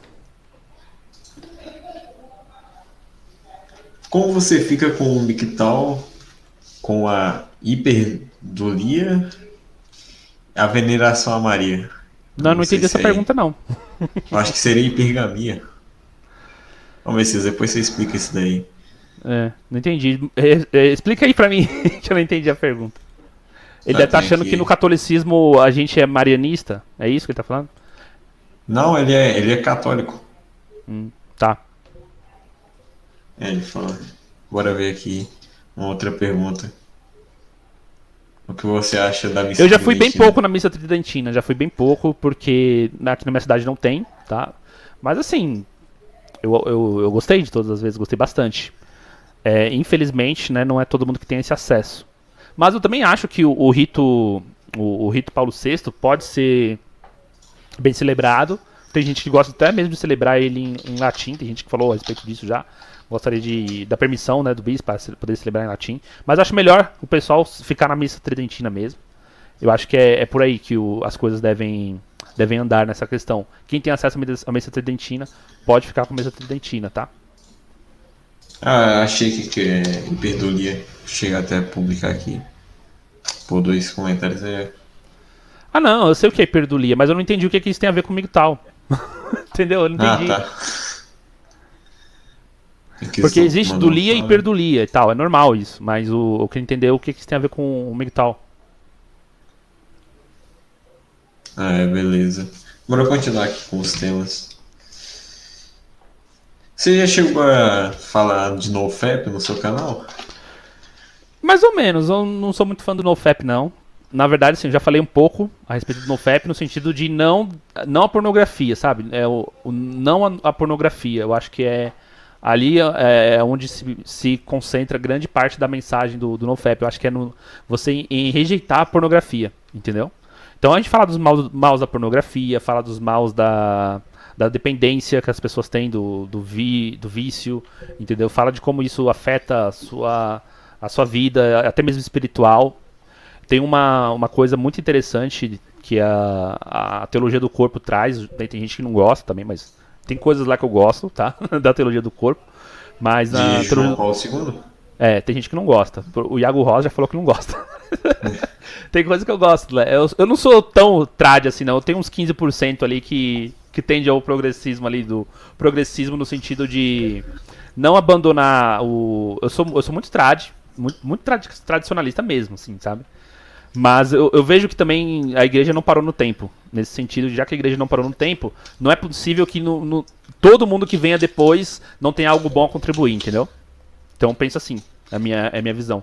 Então é, eu vejo João Paulo II, vejo Bento XVI com pessoas que, que viveram para a igreja, vejo na, na figura deles, inclusive, exemplos, entendeu? Não só, não só vou falar que foram exemplos perfeitos e tal, mas na verdade exemplos que podem ter, assim, é, sua contribuição e por que não a gente não vê logo mais, né? É, a gente sabe que o Bento XVI está bem velho, se não me engano, já, já vai para 96 anos. Eu sei que ele faz aniversário no mesmo mês que, mesmo mês que eu, né?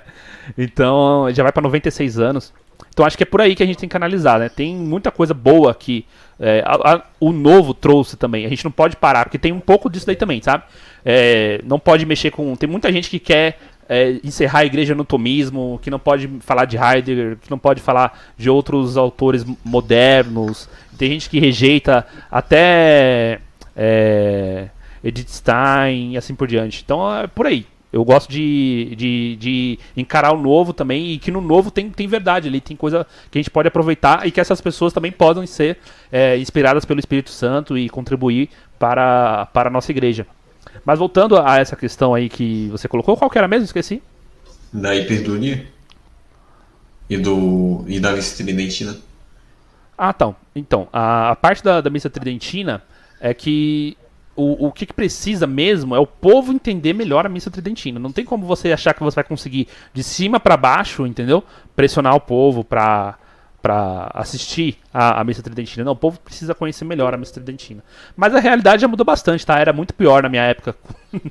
Era muito pior.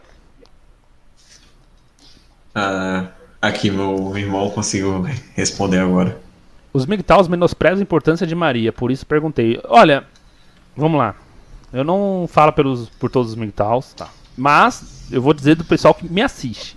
O pessoal que me assiste entende. Eu já falei, eu, inclusive fiz uma live, eu já expliquei, ó. Cristo tá aqui, entendeu? Maria tá aqui e o resto do mundo tá aqui. A gente tá abaixo de Maria. Eu, você, qualquer papa, qualquer outro santo, qualquer outra pessoa que ainda possa vir a existir, todos nós estaremos abaixo de Maria, tá? Então você tem a Santíssima Trindade, melhor dizendo, Santíssima Trindade, e aí você tem lá a Virgem Maria, depois você pode ter, sei lá, o Super Xandão, entendeu? Você pode ter qualquer outro cara, não interessa, tá todo mundo abaixo. Não, não, não importa.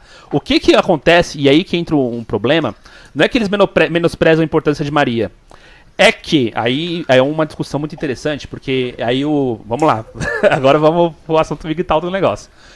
O que, o que, aconteceu? Durante muito tempo, as pessoas começaram então a entender a, a figura de Maria como símbolo de, é, de pureza, né? de benevolência, ou seja, uma pessoa boa, que não faz mal a ninguém, uma pessoa que tem, sabe, 100% de si ali entregue para Deus, seja, a pessoa, sabe, que tem dentro de si, inclusive, né, os, os, dogmas marianos mostram isso, né? Imaculada Conceição, Virgindade Perpétua. Então a gente tem, a gente tem essa, essa visão a partir de Maria e que, de uma certa forma, isso daí se passou pa, para a sociedade.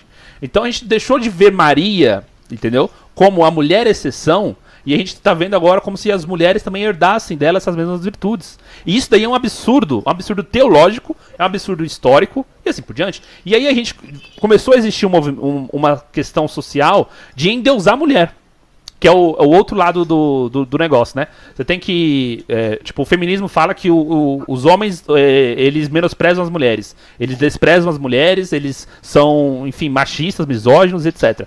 E aí você tem o outro lado, que é o, que é o seguinte, né? O, o Júlio Zévola vai contar no. Na Revolta contra o Mundo Moderno, ele tem um capítulo que ele vai falar a respeito do cavalheirismo e tal. Começou lá. Ele vai falar que é o seguinte, né? Ele vai, ele vai, usar meio aquele exemplo de Aristóteles, que é o seguinte: tudo tem um equilíbrio, tudo tem um jeito certo de acontecer. Se está em desequilíbrio, aquilo acontece de uma maneira equivocada e aquilo dá em algum problema, resulta em algum erro, um erro grave.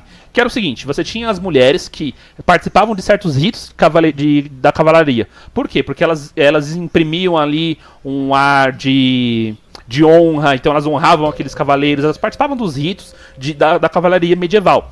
Só que essas mulheres, elas, elas vinham para um é, elas vinham para o rito e a, ao passar do, do tempo, aquele rito começou a ser uma espécie de, de, de uma questão inversa. Começaram então aos cavaleiros prestar honra à mulher. E aí começou a, a, ter uma visão que ele chamou de ginecocrática do rito.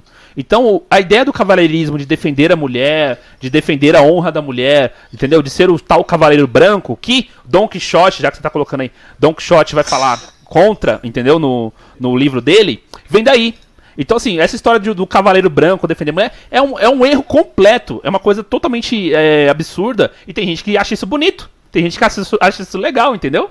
Então, assim, começou a, a gente começou então a venerar a mulher, endeusar a mulher, não pelas virtudes que ela representam, né? É aí que é a confusão entre a, a, aquilo que é a representação e a pessoa a gente começou a entender que agora as mulheres, elas são muitas vezes, sabe, é, silenciadas pela sociedade, elas recebem muitas ordens, elas têm uma dupla terceira jornada e por isso elas, sabe, se desgastam mais. A gente sempre tende a ver a mulher como uma pessoa hipossuficiente, no sentido de que elas também necessitam de mais ajudas do que os homens, então a gente é mais benevolente com a mulher, a gente entrega para a mulher ali, sabe, questões que é, é, em forma de benefício, no sentido de que a gente entrega para a mulher coisas que para os homens teve um custo muito alto, como foi a, a, a, inserção na sociedade através do voto, por exemplo. Para os homens aquilo teve um custo muito alto, para as mulheres não. Entendeu? Por quê? Porque a gente costuma justamente ver a mulher numa posição de desvantagem. E é aquilo que a gente aborda no canal. A fraqueza da mulher é a força dela.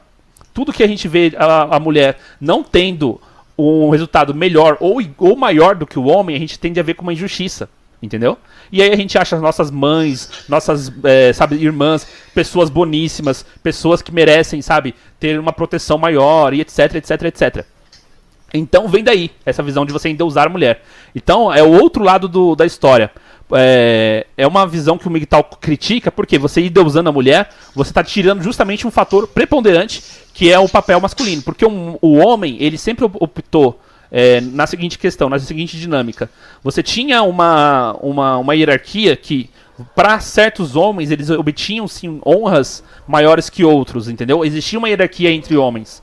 E esses homens que tinham honras maiores que outros eram homens que também tinham responsabilidades maiores que outros. Isso era fato. Então, para você se destacar nesse, nesse, nessa questão, você tinha que assumir outras responsabilidades. Do mesmo jeito que um, um soldado ele tem menos responsabilidade que um general. Um general tem que instruir todo um exército, entendeu? E o soldado ele tem que apenas combater bem ali na, na, na, frente dele. Embora todo o todo faça toda a diferença na efetividade do combate e assim por diante. E as mulheres não, as mulheres quebraram essa questão, porque agora elas queriam justamente a igualdade. Mas eles, elas queriam a igualdade justamente sem a responsabilidade. E é aí que a gente vê, por exemplo, que os militares estão certos. Você pega o Código Jurídico Brasileiro, o Código Penal, todo crime que um homem faz, ele, ele tem uma punição maior do que a mulher. A mulher recebe pelo mesmo, pelo mesmo crime, em média, 30% a menos de punição. A mulher, ela não tem um monte de, monte de questões que o, de agravantes que os homens têm. Entendeu? Se o homem ele, ele faz algo, ele é sempre visto como o errado a priori. Ele é sempre condenado e depois vamos ver se ele é inocente ou não. Inocente mesmo, enfim, se ele faz algo, ele pode responder por um crime, inclusive, e pagar duas vezes mais. É o, é o, que, é o que, grande parte de, acontece é de uma pena maior do que o próprio crime. Por quê? Porque ele pode dizer que foi contra uma pessoa próxima, pode dizer que foi contra uma mulher, pode ser que foi contra uh, ali um, um, desconhecido, que ele está no momento de raiva. Se a mulher faz a mesma coisa, ela não recebe essa punição. Então a nossa sociedade sempre encara a mulher entendeu? Como uma pessoa, sim, incapaz de cometer o mal. E se cometeu foi porque alguém, pro, alguém procurou, alguém provocou e tal. Então é, não é que eles menosprezam a Maria, é muito pelo contrário. Eles, eles têm uma visão de que hoje as pessoas fingem ser Maria na sociedade sem ser de verdade, entendeu? Então, é, o chamado marianismo político que os militares combatem, nisso daí eles estão todos certos. Tanto que a nossa igreja, é, o Iago Rosa, a gente comentou isso daí, mano, a gente viu uns, a gente viu uns, uns manuais de, de comportamento da época dos anos 50. Cara, é, meu, era cada coisa brutal que o pessoal falava das mulheres.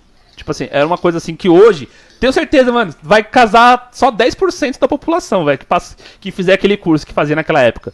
Porque eram, eram umas perguntas que eles faziam, tipo, as mulheres, e, e, e, isso daí vem, do, vem do, da tradição da igreja, no sentido de que, é, por exemplo, já na Idade Média você tinha ali os conventos pegando, assim, sabe, brutalmente no comportamento feminino brutalmente nos vícios. Que as mulheres elas tendem a cair no, na, na, na, questão da sedução e do vício da, da, do, do de, de, de, querer despertar na consciência do homem o comportamento lascivo, entendeu? Muito maior.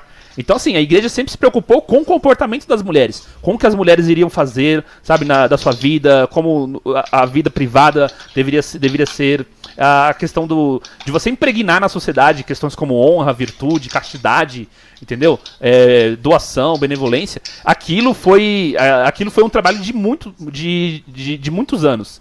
E começou lá, entendeu? E aí vai, o, a, a grande questão do, do negócio foi o seguinte é, as mulheres então passaram de passaram um tempo se purificando e isso daí é uma coisa interessante de que o Olavo de Carvalho ele fala, né, que as mulheres são, sempre foram muito mais conservadoras que os homens. Não por elas serem apenas conservadoras, mas é porque elas guardam para si um rigor moral muito forte.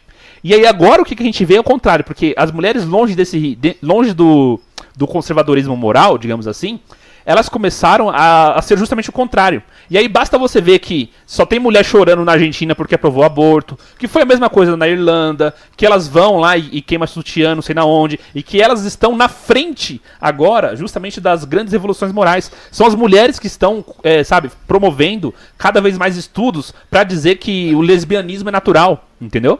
Então, assim, o rigor moral que elas têm é, ou é tão, é, tão, é, tão, é, tão mais conservador que o homem, ou é tão mais progressista e liberal que o do homem, entendeu? Elas não tem meio termo no negócio. Então, assim, se você deixa a mulher longe do, do, dos valores, elas se perdem e elas destroem todo o, o, o valor eh, que tinha anteriormente. Elas mesmas buscam esse tipo de coisa. Você não vê homem fazendo esse tipo de coisa que as mulheres estão fazendo. Por quê? É como Porque... a própria Eva.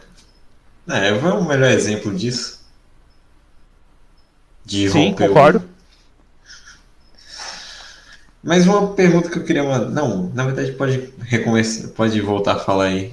Essa pergunta aqui vai, vai demorar muito. Não, é, a grande questão é essa daí. Se você, você for para analisar, então as mulheres hoje elas estão fazendo justamente o, o processo de levar ainda mais abaixo a moral da, da sociedade.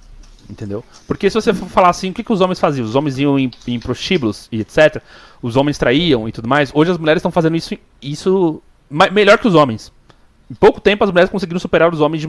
Só pra você ter uma ideia, os sites que mais crescem são sites de relacionamentos para as mulheres traírem. Não é o contrário. Os sites que, que cobram, sabe, presença de homem pra, e mulheres casadas que querem trair e tal, esses ah. sites estão crescendo absurdamente. Por que, que não tem o contrário? Por que, que não tem site de, de homem querendo trair? E já agora as mulheres. Entendeu? São, é, aumenta demais assim o, o, o, o volume. É, outra coisa também, essa, essa história dos do Sugar Babies e tal. As mulheres, olha só que doideira.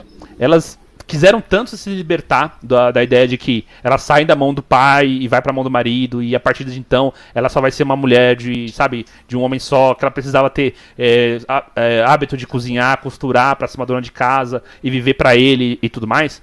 Só que e, o que, que aconteceu?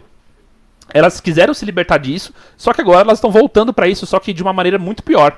Por quê? Porque agora elas estão buscando os, caras que têm, que têm dinheiro, os caras que são ricos, justamente para elas ganharem presentes e mimos e, e dinheiro fácil, sendo apenas o quê? Mulher do cara, acessório do cara. Pro cara, o cara que é veião aparecer numa festa lá que ele é convidado do outro amigo dele rico com uma novinha, entendeu? Então, a, então assim, a, a grande corrupção moral das mulheres é uma coisa que me preocupou bastante. Sempre me preocupou bastante. Uma coisa que eu queria saber agora é. Você estava falando sobre o endeusamento feminismo que ocorreu principalmente na Idade Média. Começou na Idade Média e agora. E agora eu, até eu sou vítima. Quando é que começou mesmo isso? Foi no período das. das grandes. É, Navegações? Não, caval nas cavalarias ali. Ah, entendeu? Tá. As cavalarias, o Júlio Zebra coloca dessa forma, tá? Elas, elas começam ali, você tem século XIII ali, principalmente. Você tem os ritos e, e as cavalarias. As mulheres, elas faziam um papel importante na, nos ritos de cavalaria. Por exemplo, você tem que. Elas representavam uma, uma, uma, uma, questão sapiencial, elas abençoavam os cavaleiros. Os cavaleiros, eles muitas vezes eram nômades, tá? Então, assim, não tinha essa história de romance, de homem e mulher no, no rito, não tinha essa, essa questão.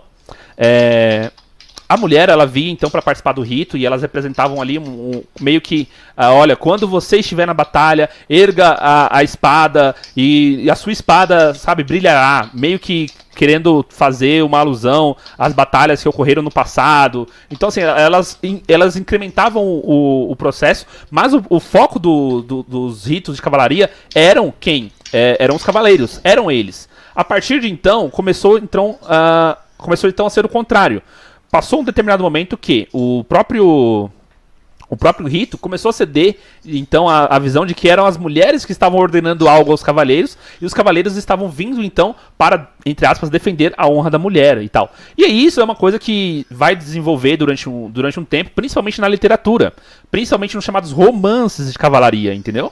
Não era uma coisa que acontecia na, na, de uma forma tão concreta assim, mas isso começou a acontecer e começou a influenciar, com o passar do tempo, a própria literatura. Por exemplo, é, o Don Quixote vai fazer o que? Ele vai, ele vai ridicularizar a função do, a ideia do cavaleiro branco. Ele vai justamente ridicularizar esse cara que quer montar no seu cavalo e defender um reino, salvar a princesa. Porque era isso que era lido o, o, antes dele, entendeu? É isso que tinha de, de referência literária na, naquele período. E ele vai ridicularizar isso daí, porque isso daí, na verdade, é um ginocentrismo escancarado.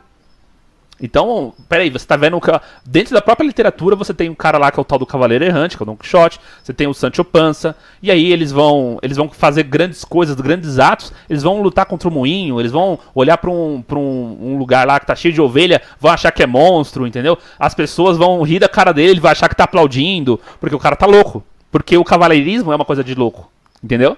Ele vai ridicularizar o tempo todo a função do cavaleiro para mostrar que, ó, esses caras, esses, essa história de romance de cavalaria, de salvar a princesa, tanto que o cara fica uh, toda hora lá tentando achar a tal da Dulcineia, que é uma mulher que ele ama loucamente, mas que ele inventou. que ele, ele, ele acha que ela tem, tipo, sabe, aquela beleza maravilhosa dos deuses e tudo mais, que ela tá esperando por ele, mas não tem Dulcinea nenhuma na história. Ele acha uma, uma hora lá uma mulher que ele fica até frustrado, porque, tipo, pô, eu viajei tanto por causa disso aqui. então é por causa disso. A, a grande questão é, o, o cavaleirismo, come, começa ali essa história de você querer endeusar a mulher. Então, quando você endeusa a mulher, e aí que uma coisa que é interessante, uh, no, no Império Romano, já falei disso no canal. Né? Império Romano você tem a figura do pai, a figura do homem, como inclusive sacerdote do lar. A maior autoridade dentro de casa era do pai, era do homem. Ele era o sacerdote do lar, não no sentido de que ele apenas mandava e, e sabe, e podia. Ele podia realmente, sabe, botar para fora o filho, fazer o que quiser com ele, vender, entendeu? vender como escravo para outra pessoa. É, era meio ancap o negócio. Mas enfim, é, o negócio do, do, do, do pai na, naquela figura era de que ele tinha uma autoridade, que era inclusive uma autoridade que devia não apenas instruir na vida prática, pública e tudo mais, mas também na vida, na vida espiritual. A autoridade do pai vinha de uma autoridade espiritual. E essa autoridade espiritual, ela se desenvolveu. Depois a igreja, na Idade Média, vai moderar isso vai, moderar no seguinte, ó, peraí, você tem, os seus poderes, na verdade, são legítimos por causa disso disso disso. E esses outros poderes que você, você tinha, que o, pai, o pai tinha, como vender o próprio filho, não são poderes legítimos. Entendeu? É são coisas do mundo. Porque o, o justamente o que? A família. A, família. A, de um, de um modo geral, na família medieval, você tem que todos eles têm uma identidade, eles têm uma, eles têm uma identidade que vem do pai, entendeu? Então, assim, é, a profissão tinha uma identidade, tem um espírito, sabe? Você não, você tinha a ideia de que o cara ele vai ser ferreiro, por quê? Porque ele tem alma de ferreiro. Porque o outro cara vai ser, é, sabe? Um cara que vai ser carpinteiro, porque ele tem, ele tem alma de carpinteiro. Então, a profissão, todas as questões, elas eram passadas de pai para filho, de geração em geração, porque aquilo dava uma identidade. Então, ali a igreja unificou as coisas, entendeu? Mas manteve o pai na, na, na figura de, de, de, autoridade, de sacerdote do lar e assim por diante. E aí, você, isso daí vai durar basicamente ali até a Revolução Francesa. Por quê? Chega na Revolução Francesa, aí você tem a queda do regime da, da monarquia. Porque é justamente é, é a, Revolução Francesa, a Revolução Francesa é a queda da monarquia. E a queda da monarquia representa justamente o seguinte, né? Como a gente tinha uma visão de, de nação, de pátria, onde o pai era o chefe da casa, assim como o rei é o chefe da nação, que é a nação é um conjunto de várias casas. Então você tinha toda essa, essa diferenciação.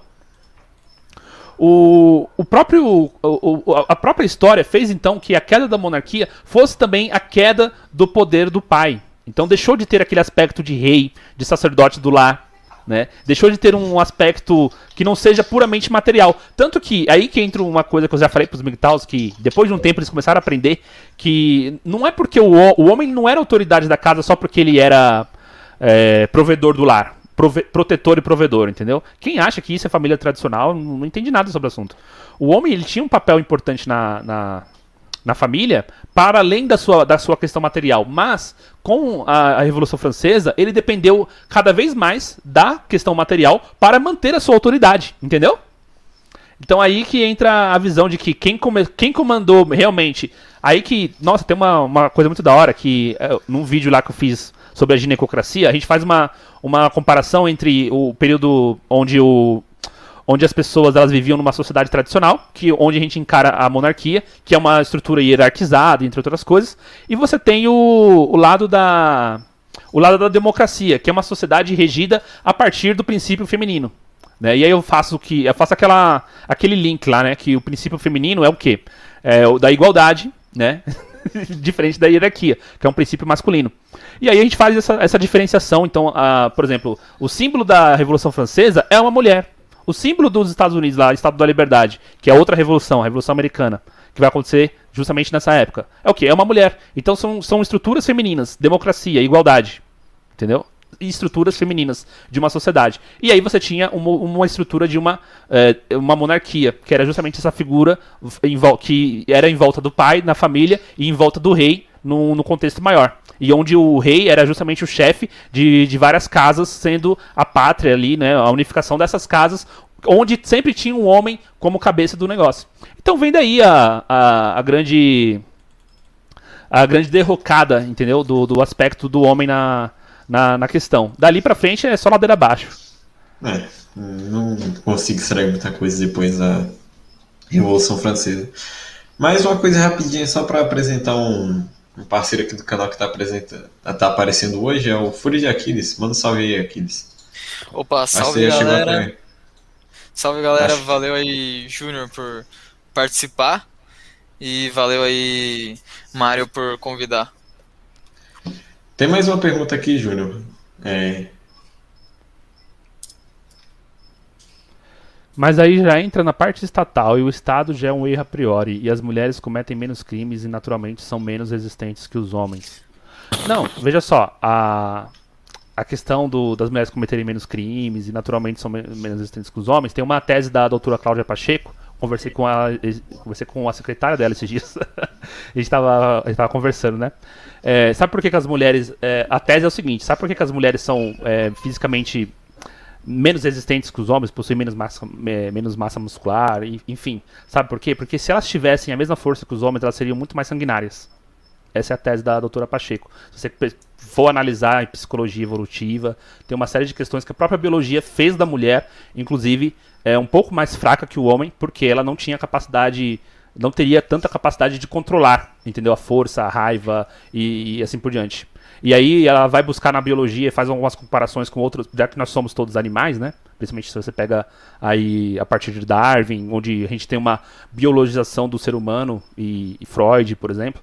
É, nós temos, temos essa ideia de que é, nós herdamos muito do, do, comportamento dos primatas e tal. E você pega em, em certas questões animais, onde a, onde a fêmea ela tem um, uma preponderância física, ela acaba sempre matando entendeu? Então mata é, no ninho, mata o marido. né, que, é daí que vem a viúva negra.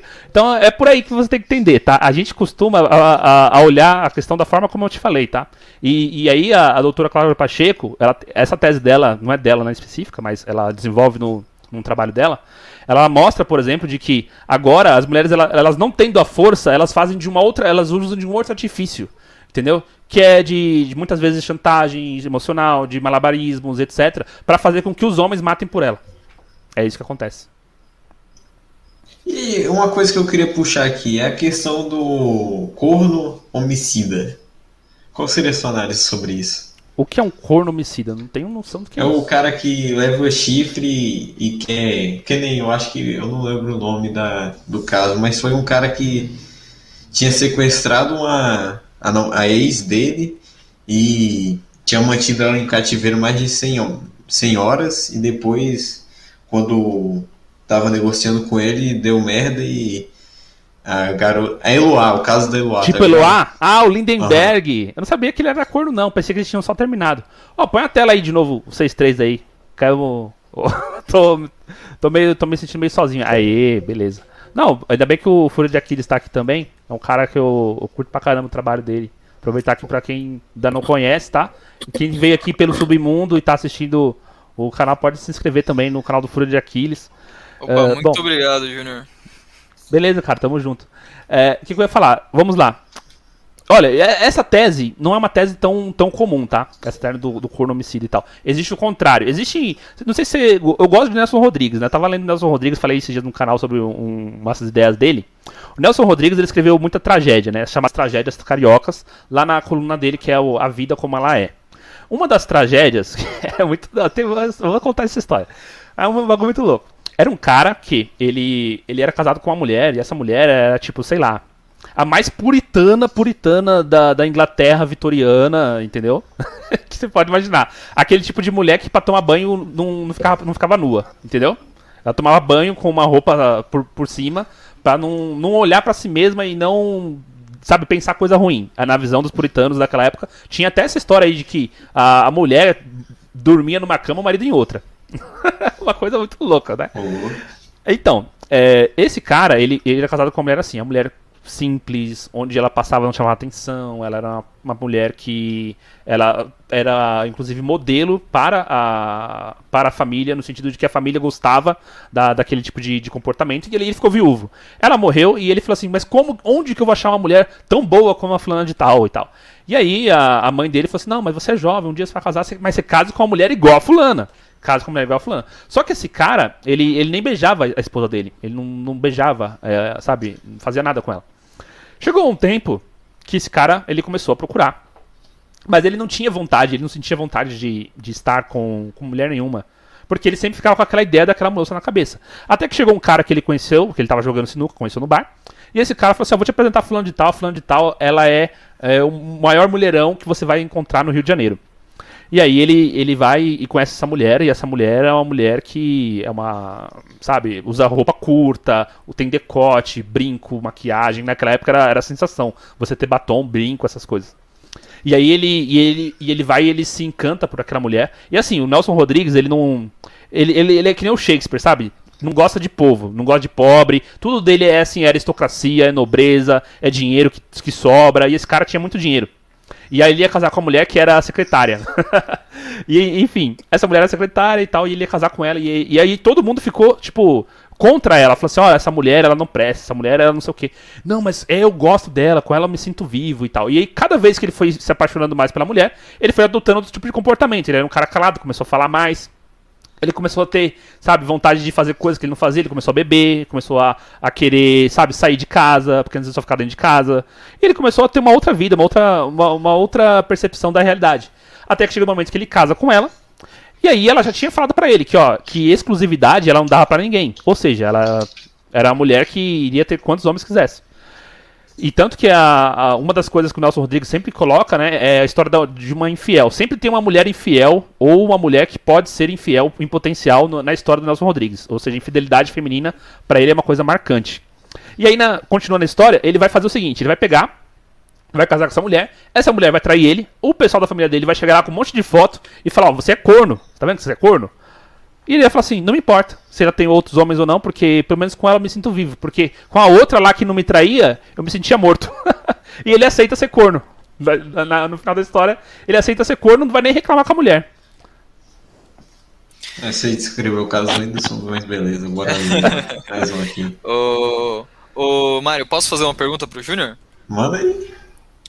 Então, Júnior, é, eu tive uma conversa com o Knut um tempo atrás então a gente fez uma live e a gente acabou meio que num cliffhanger, num gancho assim, que era o de como melhorar a situação dos homens nesse jogo, digamos assim, que é essa guerra dos sexos que a gente está vivendo hoje, de, ah, enfim, feministas e você, você sabe muito bem. É, e eu queria saber assim, qual, qual é a sua visão de como melhorar a situação dos homens? Porque, por um lado, um homem individualmente pode ficar é, no shape, ele pode ficar rico, ele pode aumentar os, o status dele, mas isso não vai adiantar para os homens como um grupo. Co como você acha que a gente pode melhorar a nossa situação? Bom, primeiramente, o que, o que tem que acontecer para os homens melhorar as situações deles próprios, eles quererem. Os homens não querem nada, tá? Os homens, eles são pessoas totalmente passivas, são pessoas que não não possuem propósito nenhum, são pessoas que são, uhum. como diria a Etienne Laboissy lá no, na, no discurso da servidão voluntária, eles, eles foram tão, mas tão domesticados pelo, pela opressão, que para eles agora, tipo, é normal, entendeu? a gente tem aquela história lá do exemplo do, do cavalo, né? Você tem um cavalo que ele é, ele, é, ele é um cavalo selvagem, aí você coloca lá nele a celo, arreio, e aí você tenta subir em cima dele ele te derruba. Aí no outro dia ele te derruba de novo. Chega um determinado momento que você consegue e ele, ele aceita aquilo, né? Nós já somos o contrário, nós já somos os homens que nascemos na servidão. A gente conhece a cela desde o dia que a gente nasceu. a gente não consegue fazer outra, outra coisa. Então, assim, primeiramente os homens têm que querer fazer algo. Então, uh, e aí que entra uma coisa muito complicada, que é por que, que os homens não querem? É uma das, uma das perguntas do, do século. Tipo, porque, cadê a vontade masculina? Cadê a, a, a, busca por um propósito? Sumiu. Isso daí provavelmente é uma das coisas que, que mais é, degradou o homem. Entendeu? Hoje o homem aceita qualquer coisa, aceita é, pagar para ter o, a oportunidade de lamber o pé da mulher lá. Eu vi um vídeo do, do, Quem é que postou isso daí? Acho que foi o Joseph Watson que postou. Os caras dando todo o dinheiro pra mulher. E a oportunidade que eles, que eles tinham não era de um beijo, não era de uma noite com ela, não era de poder lamber a bota dela. É que nem Nossa. aquele grupo que tinha no. Não sei se era no Facebook, mas que o pessoal pagava comida para as mulheres. Pagava. Eu tava nesse é, grupo. Uber, Uber Eats, sei lá. Não, até uma coisa bizarra. Né, da questão da servidão voluntária, o, melhor exemplo que a gente pode dar é essa questão da, da crise sanitária do Covid. Porra, ninguém questionou a questão de, do uso de máscara. Mas eu vou contar aqui o catfish que eu, que eu fiz. Eu. Eu tava. Quando eu tinha meu celular ainda, antes dele cair na água e pifar, e depois o Tolt voltou, depois o Tolt morreu. Eu tinha. Eu tava mexendo no, no status do WhatsApp, aí eu vi meu amigo postando umas prints de uns caras, de um, de um monte de coroa dando em cima dele, só por causa que aí a foto dele de mulher no FaceApp tava uma, uma guria até que bonita. Eu não vou postar a foto aqui por causa da intimidade que a gente tem. Aí eu fiz a mesma coisa, entrei no grupo lá e, e eu postei uma foto, a mesma foto de perfil, só que postei lá no grupo e, e fazia um discurso idiota. Oi rapaz, vocês é, vocês sabem mexer no Facebook, porque essa daqui é a minha primeira vez. Aí brotou uns, uns Ai, meu Deus. 40 comentários e umas 600 curtidas. E quando eu ia olhar meu, meu message, só tinha coroa, coroa dando em cima de mim. E até uns uns caras de 30 anos querendo que eu mandasse fotos dessas coisas bizarras assim. Caramba, e é absurdo que você vê que os caras, eles nem precisam de uma confirmação de que você é mulher. é só a possibilidade de que eles vão, sei lá, betar pra uma mulher que já já faz eles fazerem tudo isso. Mas aproveitando o assunto, Júnior, é, e você acha que o, o, movimento, sei lá, do que chamar, mas o MGTOW, é, vai no sentido de ajudar os homens a se livrarem dessa servidão voluntária ou no sentido contrário? Bom, tem duas posições. Eu, já fiz um vídeo no canal, que foi até especial de final de ano lá, que complementa o meu pensamento anterior, que eu falo, ó, primeiramente assim, os homens eles estão apagados. O homem, o homem nunca foi tão humilhado, entendeu? Tão rebaixado e, e realmente se comportando que nem cachorro quanto nos dias atuais. Isso é uhum. é fato.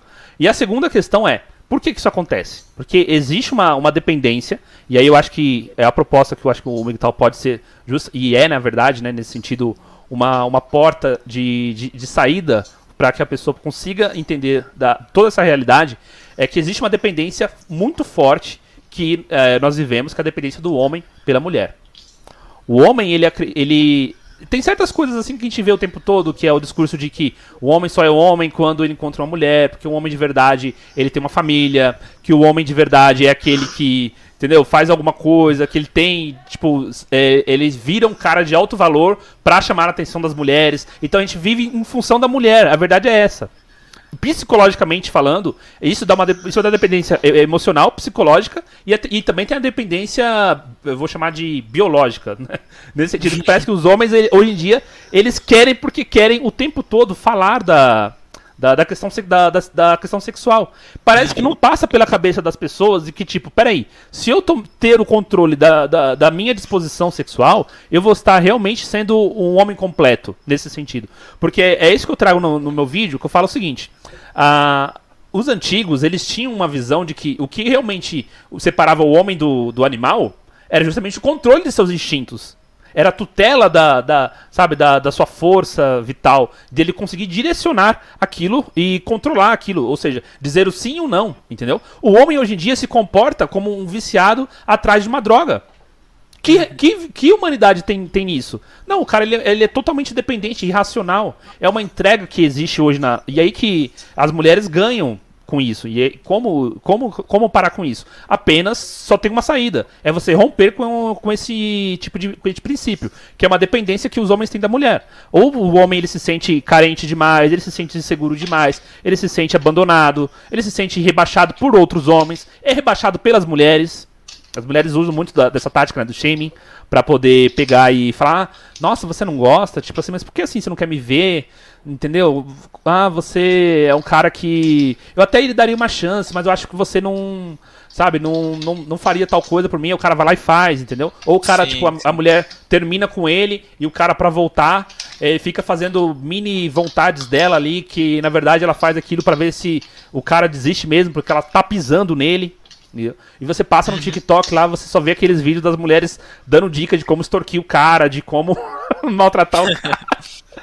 Então é isso, eu acho que é bem dessa forma. O problema é que eu, eu já falei, eu já apontei isso pros, pros, pros MGTOWs. É, o problema é assim, se você não tiver controle de, de si, os outros terão. E aí você pode, você pode não casar, cara, mas você vai continuar sustentando o ginocentrismo do mesmo jeito. Entendeu? Uhum. Se você ficar nesses grupos de, de Facebook pagando lanche pra mulher. É, uma coisa que eu até lembrei, assim, com você falando isso, uma coisa que o Platinho fala do. que o comportamento das outras mulheres, por exemplo, das amigas da sua namorada, é, afetam o como você vai é, perceber ou se comportar com a sua namorada. Por exemplo, se as mulheres, as amigas da sua namorada falam ah, que é legal ficar com vários caras, isso vai ficar na sua cabeça. E uma coisa que o MGTOW, né, uh, os grupos MGTOWs, os homens uh, juntos nesse, nesse. Não sei se a gente pode chamar de movimento, mas enfim. É, que é fazer exatamente o oposto, né? O comportamento dos outros caras, dos amigos, dos namorados das mulheres, é, podem influenciar o como elas pensam e também a gente conseguir ganhar, é, avançar nas trincheiras, né? Então, ah, se o, o, o amigo do namorado do meu namorado, porque eu sou uma mulher, é, falam, ah, eu não fico com mulher que tiver XYZ, que faz XYZ. Então isso pode é, ser posi muito positivo, pelo menos eu vejo dessa forma. Entendi, entendi. Essa questão dos, dos, comportamentos femininos é uma coisa muito, muito louca, né? Porque eu já defendi no meu canal de que hoje quem oprime mais as mulheres são as próprias mulheres. Porque tem muita mulher que vai no meu canal e fala assim, olha, na época da escola eu, eu via as pessoas fazendo isso e, e por eu não fazer, as meninas ficavam, tipo, sabe, me ridicularizando.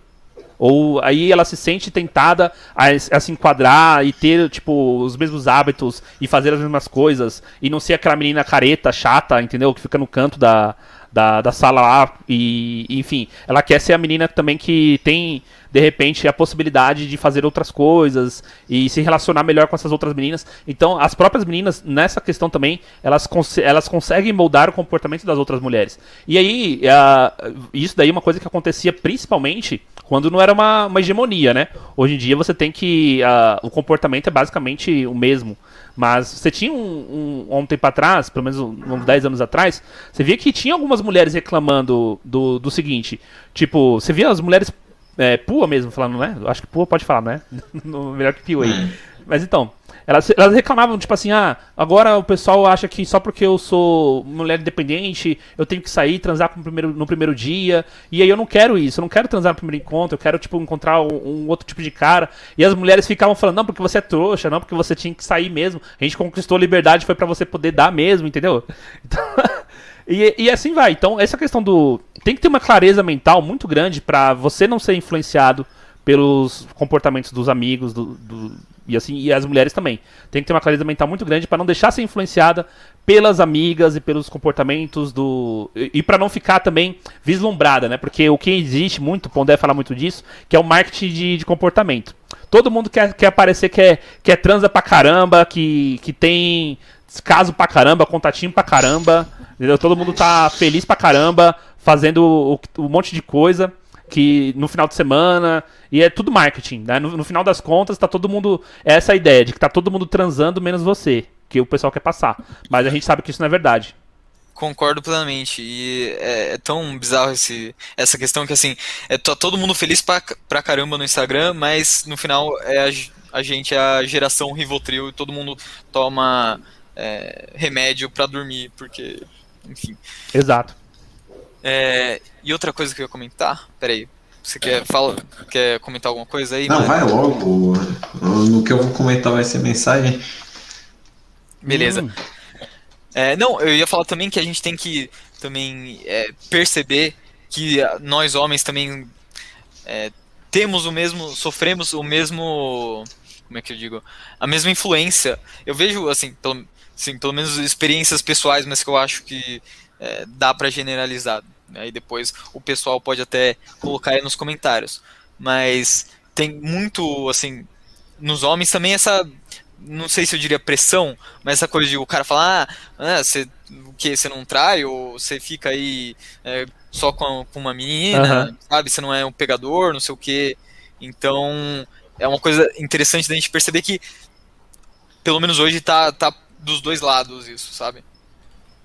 Sim, tem um, tem um ponto também de que, tipo, parece que meio que o homem tem vergonha de, de ser fiel, tem um ponto, tipo, tem vergonha de, de se assumir como um cara casado, porque as pessoas vão olhar para ele e vão, tipo, achar, pô, você, você é um cara dominado pela mulher e tal. Tem uma série de coisas assim, o pessoal do humor brinca muito, eu, eu sei que aquele de Lopes zoa muito a história de que ele é casado, e tudo, o problema dele é que ele é casado, é isso que acontece. É, mas é, é, é, bem, é bem interessante isso daí, que o, e aí eu acho que o, o Migtal tem aceitado um pouco mais a ideia de que é o seguinte, os homens eles passam por, por vários problemas, tá? Não precisa a gente se dividir mais ainda pra, nesse sentido. Eu acho que a gente tem que defender homens em geral, entendeu? Independente se você é casado, se você é Migtal, se você, entendeu? Se você é jovem, se você é velho, entendeu? Uhum. Tem, tem muita coisa acontecendo pra gente poder falar de, de uma maneira abrangente do assunto. Eu acho que a gente falar de masculinidade é uma coisa que tem é interesse de todos os homens. Eu mesmo sempre falei, né? Defendo homens em geral, entendeu? Em geral.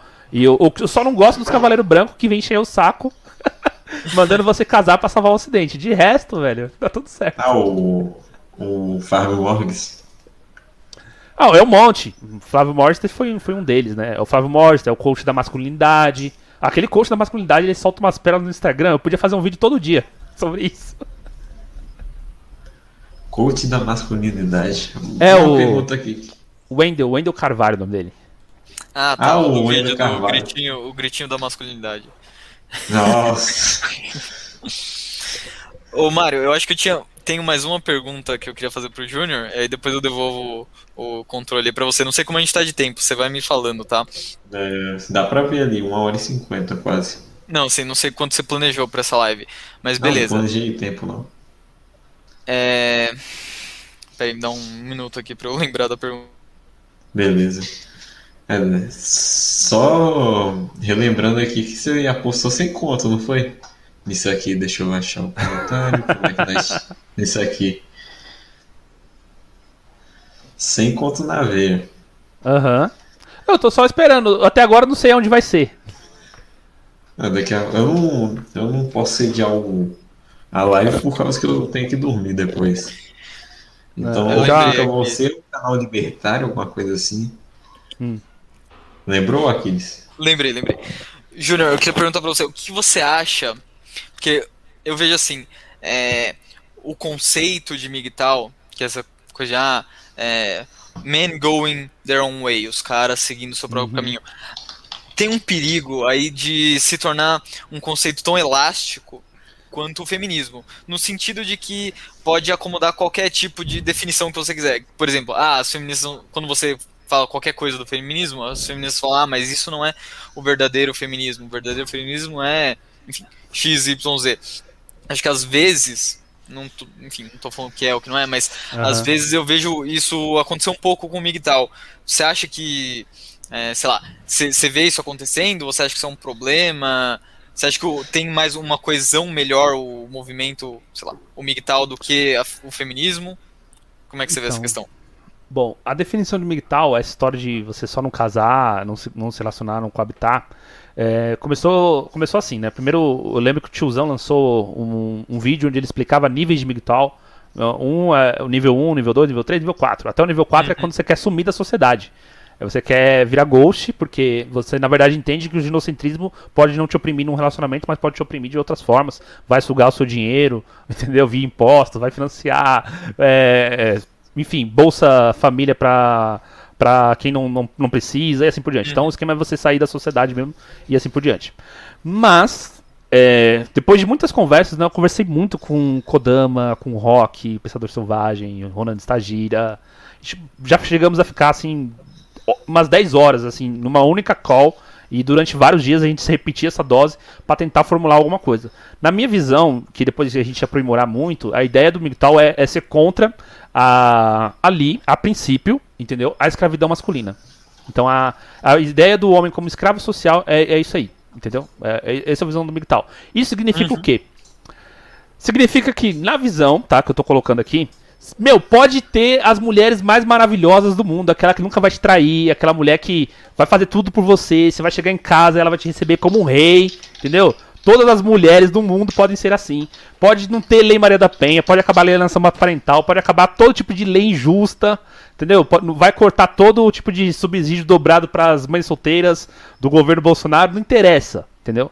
Significa que o quê? Mesmo que todas as leis fossem boas, as mulheres também fossem boas, existissem razões, todas elas listas para você se casar, mesmo assim esse cara deveria não se casar, ele deveria ser migtal.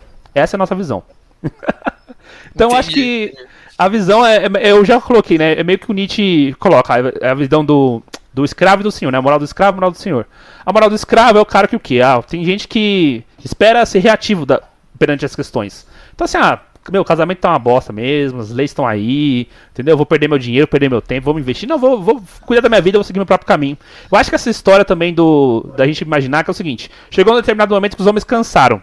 os homens cansaram e eles que estão acordando para uma outra realidade. Mas, de um certo modo, e aí que entra a minha visão, eu, pela moral do Senhor, você vai entender que eh, você não está vivendo perante apenas a, a reação das coisas do estado que a sociedade chegou. Você está vivendo perante a sua vontade maior, entendeu? Então a sua vontade é que você não se case, que você faça outra coisa da sua vida e que você siga um outro propósito, porque você nasceu para outra coisa. Você não nasceu para casar, você nasceu para viver um- uma outra vida. E aí que entra a- essa, essa visão do propósito, entendeu? É, então acho que nesse sentido, por isso que eu, eu defendo a ideia do, do MGTOW como uma realidade em si mesma. Não apenas um, um fenômeno moderno, uma coisa que surgiu por causa do, da misandria e das leis e assim por diante. Isso Entendi. tem um ardor mais revolucionário, na minha visão. É, já que a gente, já que você é católico, aqueles, aqueles é pagão, não sei, é, a gente também está numa guerra espiritual, que é Deus versus Lúcifer. Então uhum. o casamento seria mais ou menos para para preservar o, o, resto de Ocidente que sobrou e formar uma pequena resistência até o Estado Mundial chegar, que é inevitável. Aí formar pessoas para ir povoar o céu.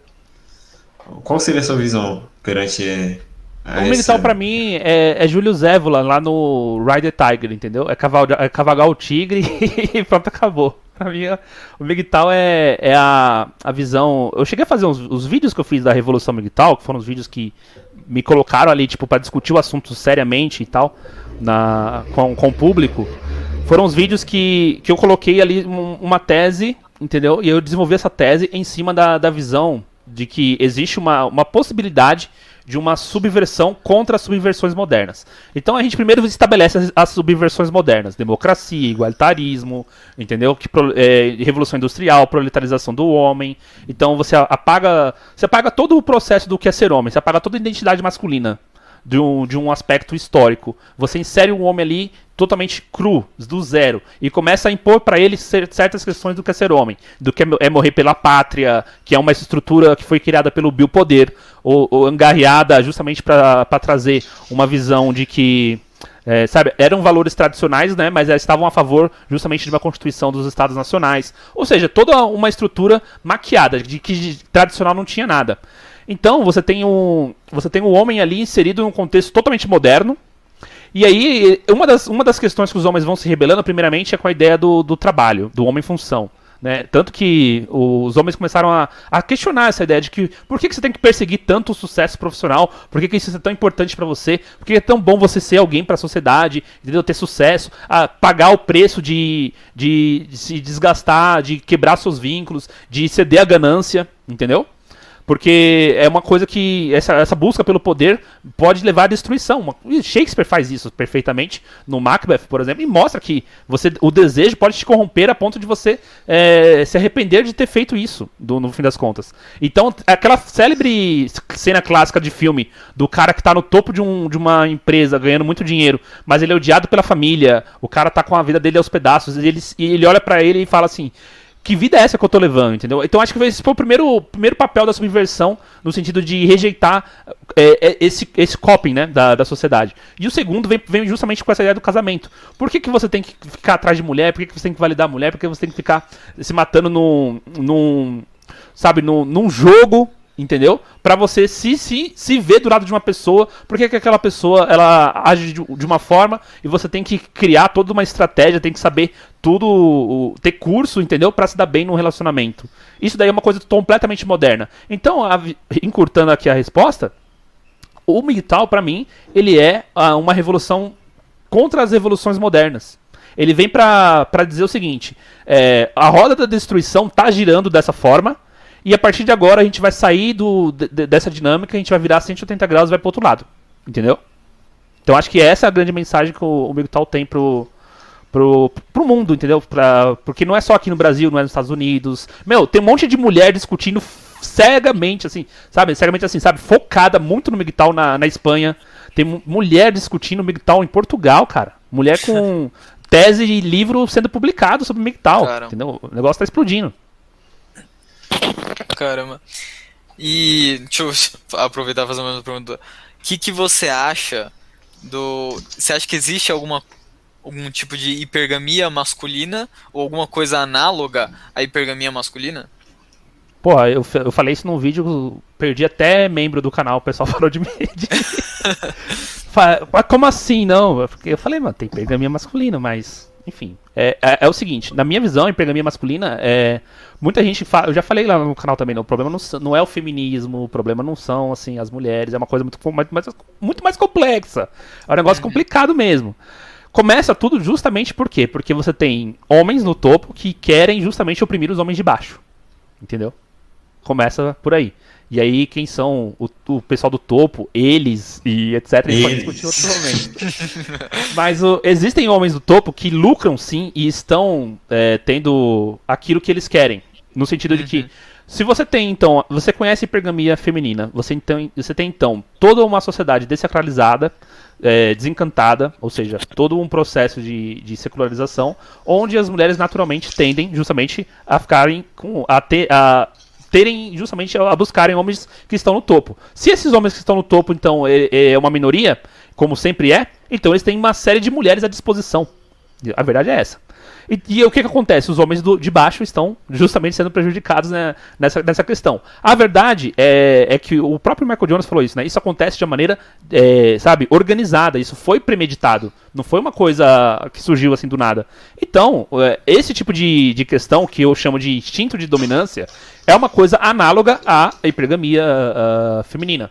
No sentido de que existe nos homens um instinto de competição que você olha para o outro homem sempre como um competidor em potencial de qualquer coisa.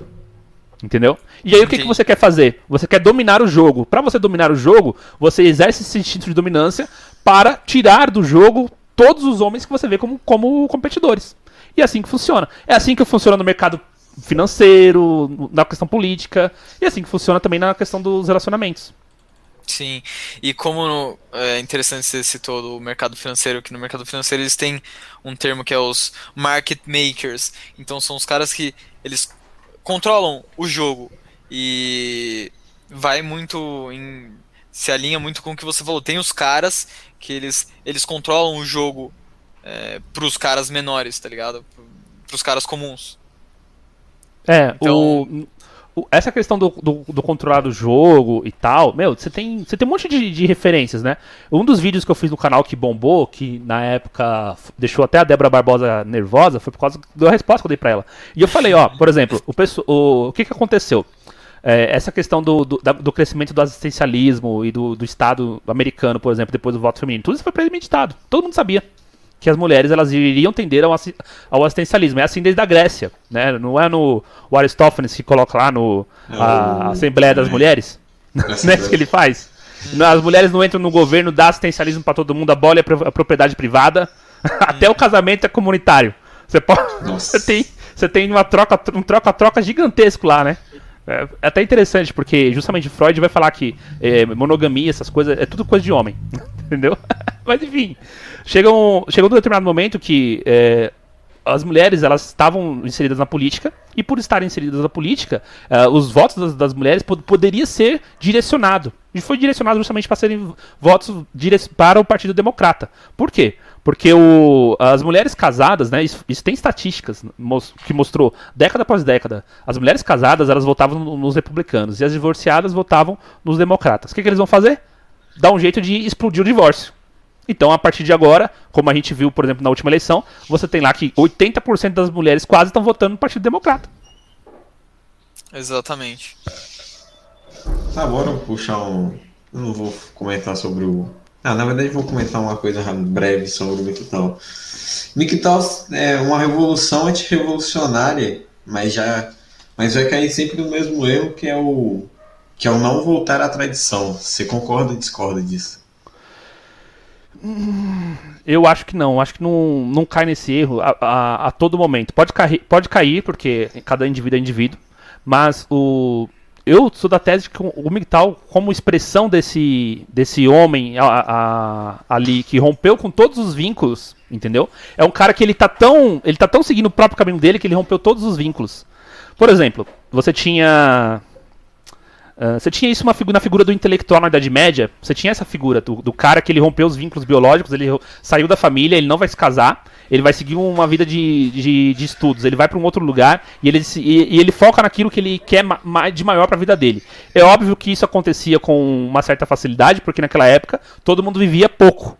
então, é, era muito mais fácil você entender uh, ali, tipo, logo quando você quando você dá um, uma, uma uma, uma guinada ali na, naquilo que você quer fazer na sua vida, você vê as opções e você poder escolher. E as pessoas viviam justamente da, da, dessa forma, entendeu? Os homens, os, os grandes guerreiros, etc., eles, os templários, eles não se casavam, entendeu?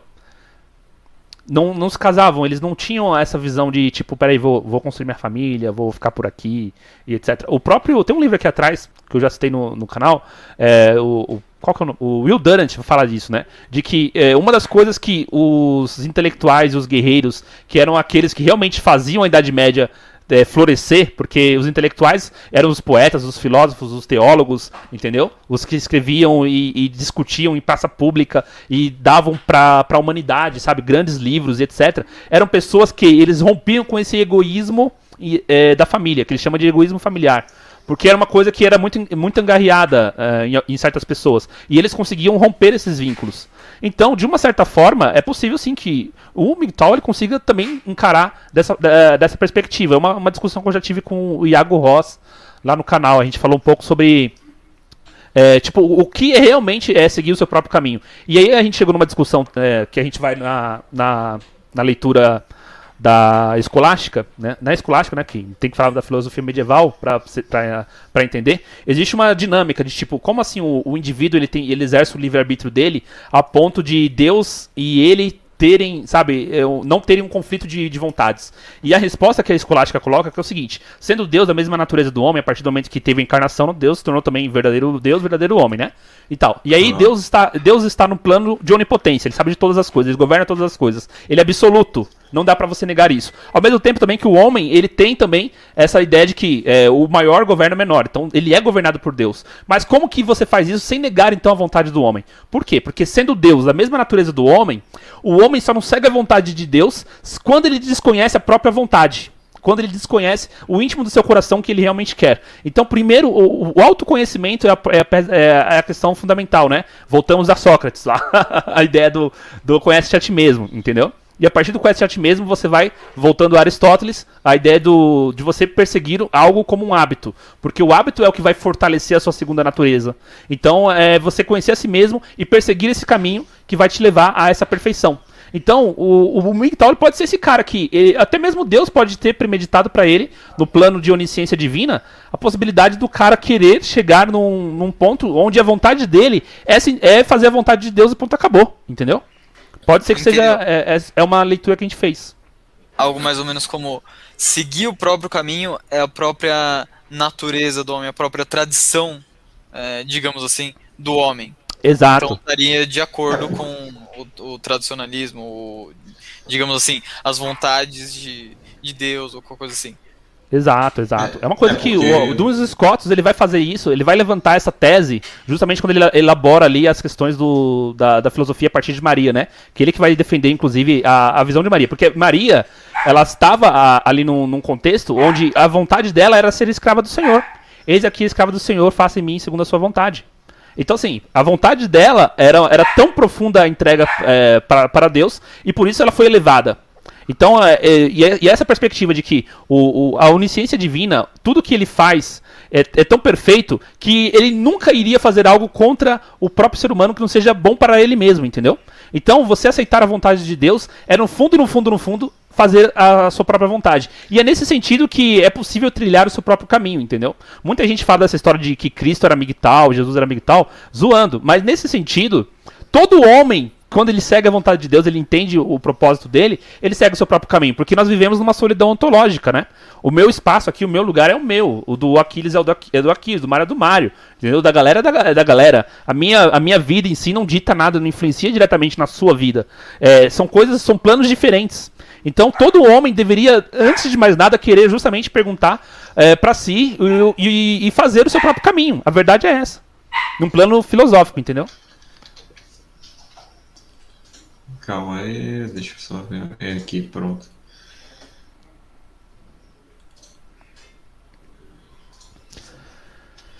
Ah, pergunta. Eu entendo que no fim das contas você é contra a submissão masculina, correto? E quem sustenta tudo isso é o Estado, e você indo diretamente contra as mulheres está fazendo o que eles querem.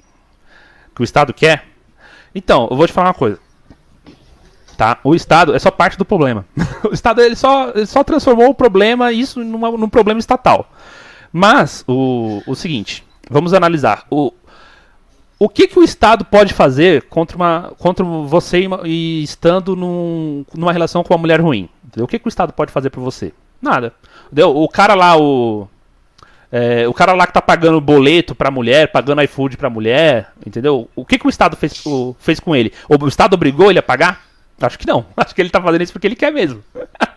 então, eu, eu, ainda volto que na, no, no, na questão primordial, né? A, a, a prioridade ontológica ainda é da, da, da, questão da servidão masculina, o próprio homem ter uma dependência do, do, do homem pela mulher. Então o homem ele se torna dependente, ele não se vê fora daquilo. É, é, o que a gente chama lá na leitura que a gente fez de Évora no canal de ginecocracia. A ginecocracia ela, ela, ela introduz tanto aquilo no, no, no, pensamento do, no pensamento humano e também no tecido social que tudo que o homem se torna é em função da mulher. Entendeu? Nas religiões antigas, no, no no, no Mediterrâneo arcaico, você vê, por exemplo, que tinham homens que faziam papel de sacerdote, mas os, os, o papel de sacerdote era justamente o papel onde o homem desempenhava uma espécie de, de protetor, entendeu? De, de, de celebrador da grandeza da mulher em si da, dos rituais da terra, sabe? Da, da chuva que caía, do, do, do, do, solo que era fértil e assim por diante. Os guerreiros também, tinham muitos homens guerreiros nessas sociedades ginecocráticas do Mediterrâneo arcaico, mas esses guerreiros eram guerreiros que também faziam o quê? Eles eram protetores da, da lei, da mãe, da, da comunidade, e por isso que eram, eram sociedades, inclusive, dadas como lunares, no sentido de que elas eram finitas. Elas não, elas não, elas não transcendiam para um outro aspecto. É, todas as grandes civilizações que, que conseguiram crescer foram sociedades que eram justamente ao contrário, eram sociedades áreas. E, e, e é assim que eu vejo. Então, não é que a submissão masculina não se dá pelo Estado. Não se dá apenas pelo Estado. O Estado é, representou isso de uma, de uma forma estatal. Mas a, a, a, a questão é que os homens ele ainda se veem de uma maneira é, dependentes da mulher. Quando os homens romperem esse, esse princípio, aí a submissão acaba. Posso dar o meu, meu pitaco aqui sobre essa questão? Eu acho que assim, Opa! É, o que essa conexão em, que tem aí da, das mulheres com o Estado, eu acho que a natureza das mulheres, assim, uma natureza biológica, tá? é, e a natureza que o Estado funciona, elas é, se alinham no sentido de que as duas priorizam é, o curto prazo em vez do longo prazo. E aí, enfim, a, a mulher, por uma série de questões biológicas, que acho que, enfim, aqui não, não dá para explicar tudo, mas se vocês quiserem deixar aí nos comentários eu, eu vou responder. e o Estado, enfim, todas aquelas questões que o Ropa apresenta no Democracia, o Deus que Falhou, ele enfim, explica muito bem o porquê que o Estado ele funciona num sistema que prioriza é, o curto prazo em vez do longo prazo, enfim. Então, como essa a natureza, tanto a natureza do Estado quanto a natureza da mulher é, se alinham no sentido de ser de curto priorizar o curto prazo, é, eles se aliam contra a natureza do homem que seria de longo prazo. O homem tem vai lá, ele, ele é, tem uma natureza que é mais voltada a, é, a pensar na, no, no, longo prazo, na família e tudo mais. Pelo menos é por isso que eu acho que é, é tão fácil a gente é, fazer essa conexão de ah, a mulher e o, as mulheres, hum, pensando bem no geral, assim, as mulheres uhum. é, e o Estado tão contra o homem, fazendo leis contra o homem, faz sentido quando você pensa nesse sentido. Legal. Tem um monte, um monte, de leitura que a gente pode fazer sobre isso. O Chesterton vai falar o seguinte: que os grandes inimigos da família é, é o Estado, o agigantamento estatal, né? Ele não é ANCAP, né? Mas é assim, é o agigantamento estatal e as grandes corporações. O agigantamento estatal, por quê? Porque ele vai crescendo, crescendo e ele vai tomando todas as, as esferas da família. E chega num determinado momento que ele, ele tem poder maior do que o pai.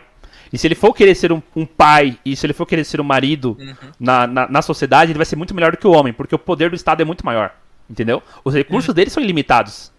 E ele pode, e ele pode ser, inclusive, muito mais confiável, no sentido de que é, você precisa confiar na pessoa que você casou, entendeu? Para você acreditar no que ela falou. Mas no Estado você tem uma coisa chamada Constituição. Então a, a lei está aprovada e aquilo pronto acabou, entendeu? Então a, a, a crença no Estado de, é, vai contra a crença no marido. Então o Estado ele se torna um opositor do, do homem dentro de casa. O Chesterton coloca isso de uma maneira bem, Do jeito dele, é né? bem engraçado. E da outra forma, as grandes corporações também, porque elas vão minando as pequenas propriedades, vai fazendo com que o homem fique cada vez mais dependente do, do trabalho dele fora do, do, do, seu lugar. Então ele vai vender a força de trabalho dele, tipo, bem Marx mesmo, sabe? Vender a força de trabalho dele para um lugar que é longe, então ele vai ficar, sabe, horas fora de casa e a influência dele dentro da família vai diminuindo, como aconteceu, né? Não adianta a gente negar. Então ele vai por esse lado. E aí vai dizer que o ele vai dizer que é o seguinte: nesse sentido de que o Estado é um marido melhor do que o homem, a terceira coisa que o Estado vai fazer é aplicar o divórcio. E aí as mulheres casam com o Estado, porque o Estado vai oferecer a proteção. Porque o, o Estado, ele faz justamente aquilo que as mulheres querem. Porque as mulheres têm alma de presa. O que é alma de presa? É você, é você entender o seguinte, que a mulher, ela, ela precisa que você dê uma garantia a ela. Entendeu?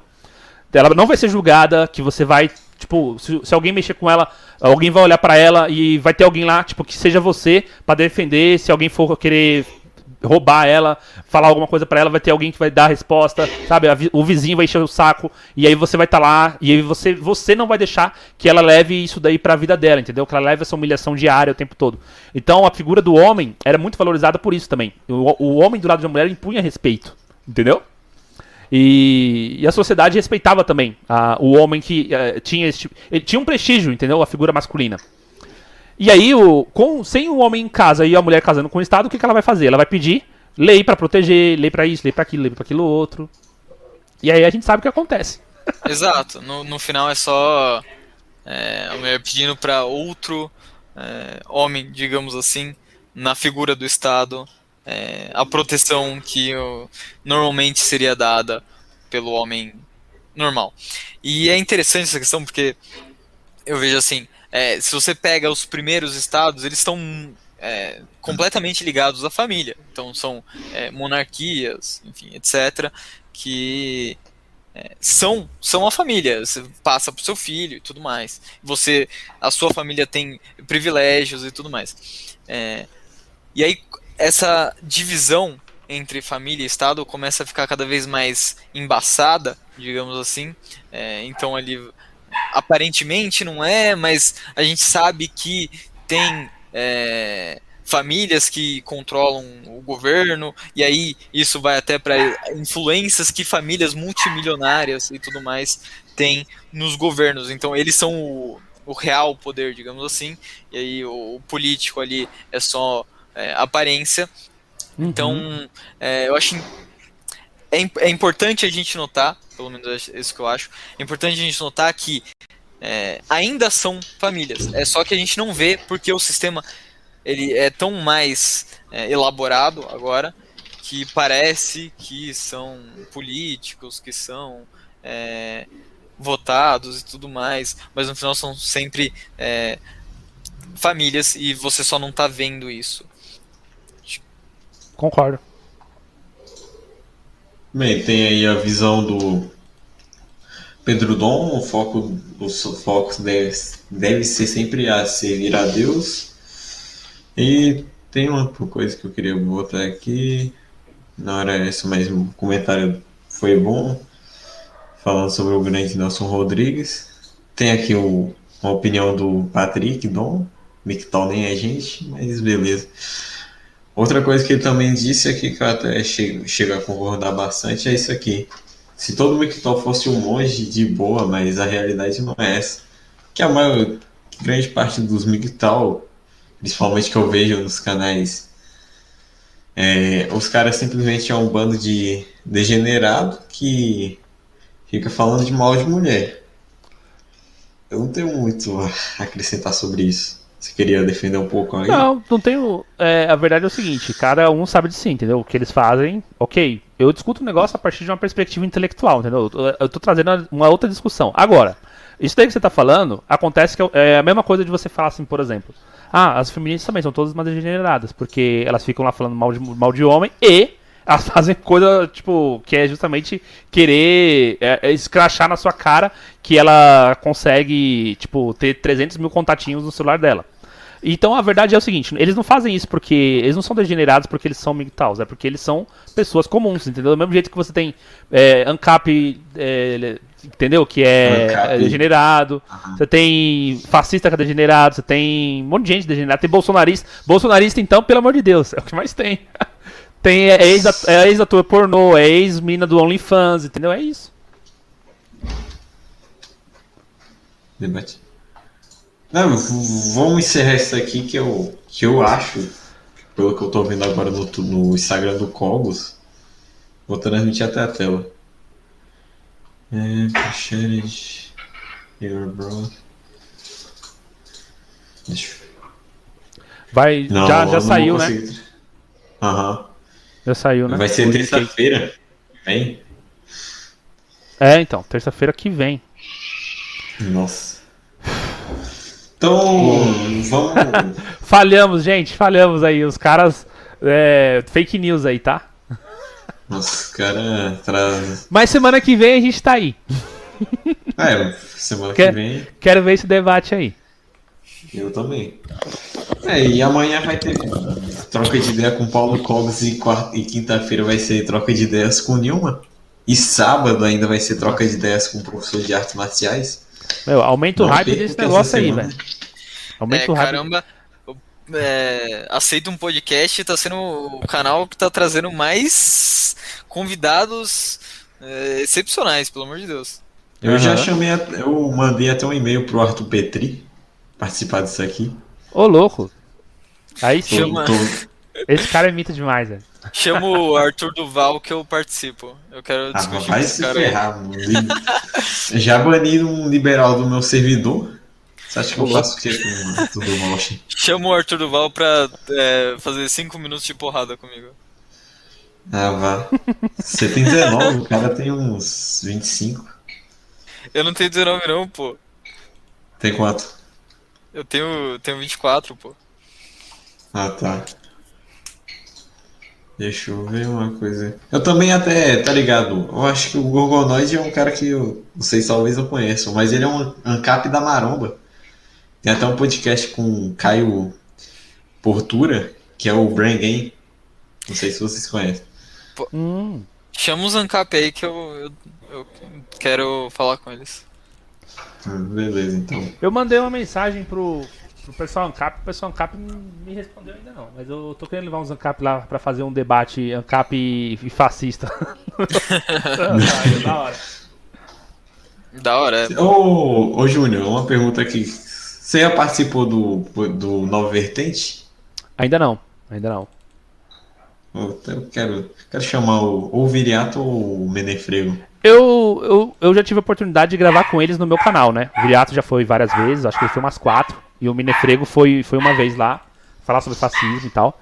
É, eu fui chamar o, o Viriato esses dias e ele falou assim que ele tá dando uma, uma afastada das redes sociais, ele quer parar de se expor muito, assim. Vai continuar só no Nova Vertente mesmo, mas é capaz de que ele ace- aceite uma hora ou outra falar de outros assuntos e tal. É que eu ia falar, eu ia fazer, eu ia fazer uma live que eu queria fazer um react do, do vídeo do Primo Rico. O Primo Rico tem um vídeo que ele conta é, uma história lá explicando por que, que os judeus são ricos. E aí ele tá falando do por que não? Porque os judeus, eles têm uma ideia de que o povo é próspero e a mentalidade deles. E aí eu ia colocar o Viriato e o Menefrego pra falar. junto com junto com o Transmigtal, contar essa história aí, por que, que os judeus são ricos, mano, isso é muito louco. Ô, Júnior, não querendo tomar muito do seu tempo, mas. é, que, qual que é a sua ideia, resumidamente, assim, sobre essa questão de. é, NS, fascismo? tá- porque eu vejo que tá crescendo bastante. Tá, é, tá crescendo. Esses grupos. Eu, eu acho legal, eu acho legal que, tá, que esteja crescendo. Eu levei um fascista esses dias lá, o Rafael Queiroz, no, no meu canal, a gente ficou falando.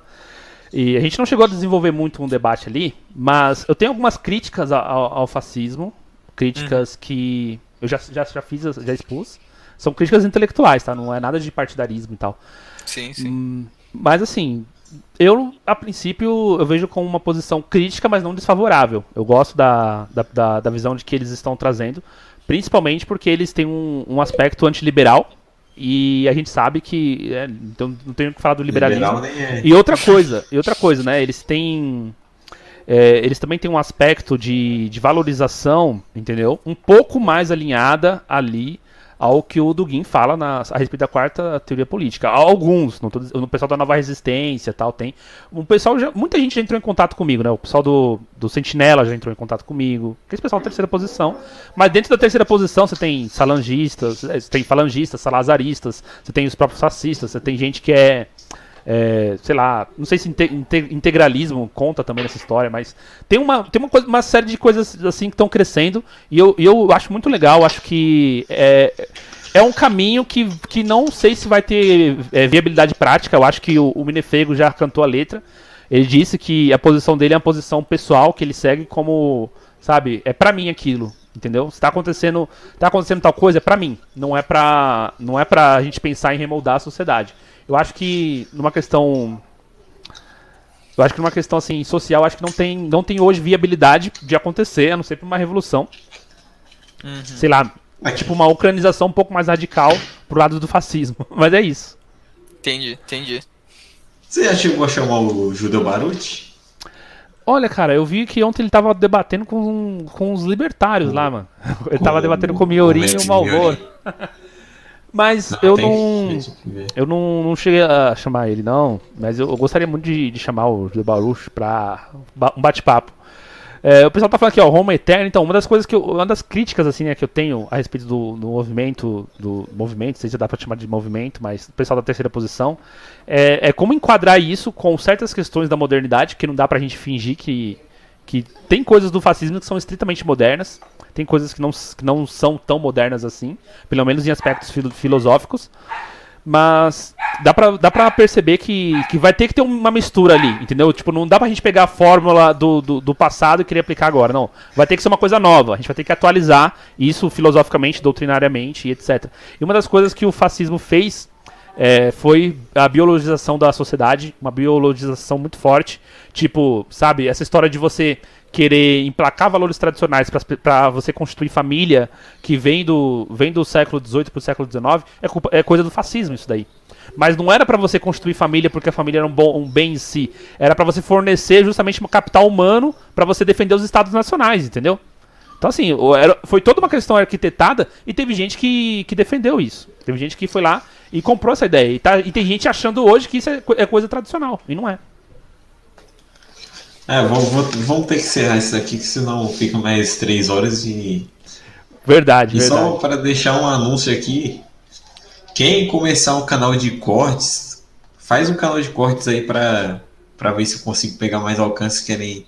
Pô, o Flow não, não conseguia muita coisa no primeiro ano.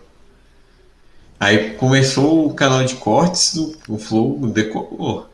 Aí eu quero ver se essa fórmula funciona com, com a gente e ver se meu canal tem como dar uma decolada. Aí o, a monetização vai toda para você.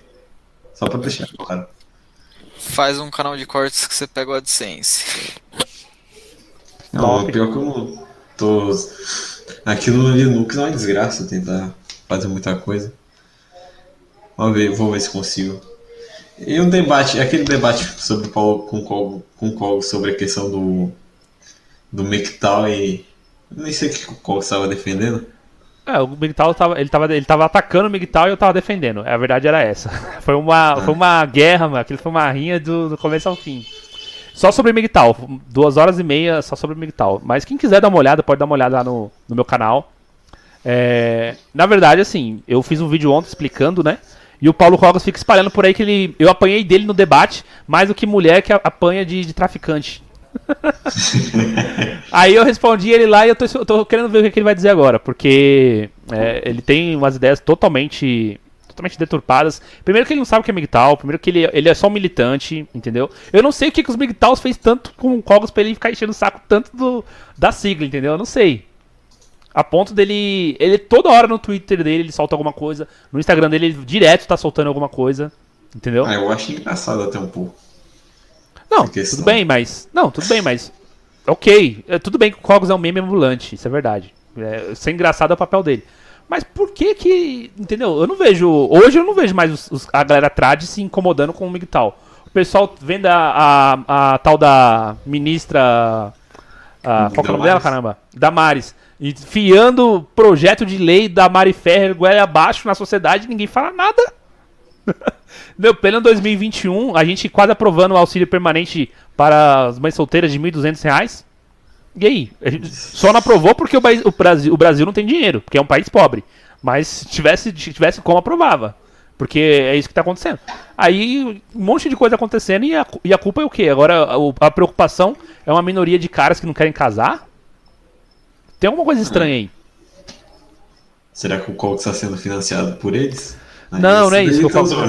Não, é porque eu acho que. Eu, eu tenho uma tese. Eu tenho uma tese. Eu, a tese é o seguinte: você pega o seguinte, os caras que. Vamos pensar, pensar, pensar real, né? Hoje, hoje em dia, entendeu? Hoje em dia, né? O que, que você pode fazer na sua vida? Você pode ser um, um cara que vai. Sei lá. Se a gente pegar realmente a risca ali, se a gente for realmente o, aquele católico fervoroso, mas a gente não vai ser o cara que vai ser chamado de radical, não é verdade? Aham. Então tá. Vamos pegar aqui é o seguinte: a única coisa que sobrou do, do catolicismo, veja só, nem na nossa igreja a gente consegue realmente falar o que pensa sem ser cancelado, né? Tem- Você você tem gente que sai do seminário por, por questões que o cara é, é- é ortodoxo demais, entendeu? Ah, eu tô ligado quem foi. Então, você tem, tem um monte de coisa que acontece nesse sentido. E aí, você tem que é o seguinte: uma das coisas que você ainda pode fazer é querer é, falar, falar bem da família, defender a família, pelo menos no meio conservador isso é bem visto. E aí, eh, se pega a moda de que, peraí, as pessoas começam a entender de que, tipo, pô, esse negócio de família tradicional na verdade não existe, de que as coisas não são dessa forma, acabou. É a única, a, a- única coisa que eles têm pra se agarrar é esse discurso, entendeu? Se, se isso acontece, acabou. Não tem mais o, o que de- defesa eles vão fazer. Co- Como é que eles vão defender a Idade Média? Como é que eles vão salvar o Ocidente? Você entendeu? A minha tese é essa daí. Eu acho que os caras eles estão comprando essa ideia numa, nu- numa, numa clara posição até mesmo de, de, de, de combate, entendeu? De tipo, ó, peraí, a nossa. A, veja só, não dá pra gente querer reconstruir o- a nação pela alta cultura, não dá pra reconstruir a nação pela religião. Religião tá desfacelada. A igreja tá sem autoridade nenhuma. A Entendeu? O que que- tá... O que que sobra? O que que sobra? Um aspecto que as pessoas ainda, é, ainda maqueiam ali pra dizer que é uma família tradicional, sendo que não é. Mas as pessoas fingem que, que é e que as pessoas deveriam fazer filhos, salvar o Ocidente, entendeu? Pra, com- pra fechar ali a, a questão ideológica. Mas, porque se a ideia, se a ideia pega mesmo, as pessoas desistem realmente de se casar, aí acabou, não tem mais, não tem mais o que conservar então, entendeu? É, já que é um, um meio que uma revolução em si mesmo. Não. Na próxima live a gente fala sobre geo- geopolítica e influência e interferência judaica no mundo inteiro. Não sei nem se essa live vai ficar de pé. Tudo isso. É, olha, é eu vou falar, eu vou falar que, mano, eu gosto, eu gosto muito dessas teorias aí e tal. Mas no meu canal eu não falo não, é. No meu canal deixa pra lá essa história aí. Só, só em live assim eu dou uns comentários e tal, mas é uma coisa muito interessante. Depois que eu vi aquela história lá do da escravidão, velho, fiquei, você é louco, mano. O bagulho- O bagulho é surreal. Qual a história da escravidão? Não, de que, na verdade, a chamada tribo, né? Eles, o que, que eles fizeram? Eles pegaram lá, contrataram, entendeu? Os europeus. Eles fizeram lá uma- as rotas e tudo mais. E comercializaram e lucraram e enriqueceram em cima da escravidão. Mas tudo isso se concentrou na mão deles. Ah, Loucura o bagulho. E aí você vai ver um monte de coisa e as ligações. E aí o pessoal começa a falar de que não, porque no Ocidente teve isso, não porque os caras da Revolução Russa. Se você olhar lá, olha só o que, que eles são, entendeu? Deles também. Então é, é um bagulho muito louco. oh, beleza. Considerações finais, quer falar alguma coisa aí, Kids? Ou já posso falar o que tá escrito? Bom, Aquiles morreu, então eu vou falar. Ah, vai, fala aí. Peraí, peraí. Eu só queria agradecer então ao convite aí, Mário. Queria agradecer ao Júnior por participar da live. Foi, acho que foi bem produtiva. E é isso aí. Valeu. E pode dar suas considerações finais aí, mano. Não, na verdade, bora ler aqui o resto de comentários, senão eu vou estar sendo meio cuzão com a galera que comentou aqui. Deixa eu ver quando é que começou. Sério, minha. Não, essa daqui não faz muito sentido. Fruta, sem sentido. Fascismo era algo pro século XX. Manda um salve aí pro Vinícius. Opa, e aí, Vinícius? Salve pra você. Qual só falta? Falou de teologia. É, mas é pior que se você for parar pra pensar, a, a vida. a- aqui a vida na Terra é mais efêmera do que tudo. a vida pós-morte é eterna, então faz mais sentido você focado nesse ponto. Você discorda? Não, eu, eu não discordo. A, a, ideia é justamente essa. Tanto que assim, a família. Quando a gente fala que não existe mais família tradicional, é, é só você dar, uma, dar uma, uma, analisada no seguinte: os vínculos que as famílias tinham para se constituírem famílias no, no período tradicional, que caracterizava uma, uma, família tradicional, eram outras coisas, que, que são outros vínculos sem ser o, os vínculos de agora. Hoje, os vínculos. Quais são os vínculos da família? É, questão biológica, ou seja, pai, filho e tudo mais, mãe ali morando na mesma casa. É, afetividade, então é uma questão assim, afetiva. Meu, os casamentos que existiam na família tradicional, eles sempre foram indiferentes aos, aos sentimentos. Diferente dessa parada de você tem que amar a pessoa, tem que amar o filho. Essa história de tem que amar o filho, o que, que aconteceu? As pessoas tinham um monte de filho, entendeu? Pessoa tinha, tinha 15 filhos. Como é que você vai amar 15 filhos e, e, tratar eles como príncipe, entendeu? Não. O que, que eles vão fazer? O que, que eles fizeram? fizeram o quê? Uma questão que aconteceu na Revolução Industrial, que para a mulher sair de casa para poder trabalhar, ela precisava ter menos filhos. E para você ter menos filhos, o que, você tinha que fazer? Tinha que depositar toda a sua, a sua questão em poucos filhos. Então a, a família começou a diminuir a quantidade de filhos e as pessoas começaram a, a meio que a cuidar mais do filho e tudo mais, porque antigamente, a, antigamente bem antigamente, no caso nessa época, a, a geração ela crescia e morria muito fácil, né? Então assim, você tinha 10 filhos para 6 sobreviver e 4 chegar à fase adulta realmente, não morrer na guerra, não morrer de doença, para poder cuidar do, de você quando você estiver velho, entendeu? Então assim, é, as pessoas começaram a, a se preocupar com isso. Então, os, os vínculos que tinham da, da família da família tradicional não são os da família moderna. Os vínculos da família moderna são socioeconômicos. E quantos pais espirituais, pais que, que pegavam filhos não biológicos, pegavam, por exemplo, pessoas que doavam seus filhos e tudo mais, pegavam para criar, se tornavam pais realmente na, na questão é, paterna familiar, sem ser pais biológicos. Quantos filhos não foram criados assim e para se tornarem justamente outras, outro tipo de pessoa, entendeu? Para viverem numa outra família. E, e, assim por diante. Então, assim, também você querer dizer que o importante é você ter filhos, mas ter filhos nunca foi uma fissura da, da, da, de nenhuma sociedade. Somente se você fosse o rei, um nobre, tivesse para passar para alguém um título de nobreza, entendeu? Os reis eles se preocupavam com isso. Os nobres etc. Agora, o povão, mano, ter filho nunca foi uma preocupação. E aí vem um pessoal querendo falar pra você com esse tipo de argumentos, aí eu fico bravo mesmo, aí não, não adianta, entendeu? Aí eu, eu pistolo no canal. É, aqui o Vinícius falou algo que eu discordo, mas beleza. Ô Aquiles, se liga nisso, você que fez um vídeo sobre sobre isso, você deve manjar então. Fala aí. Trades e os Mictal são aliados. Hum, mas, mais ou menos. São aliados contra o feminismo, mas eles são inimigos, assim. É, exatamente o que você falou. Eu falei isso, no, tem um vídeo sobre isso.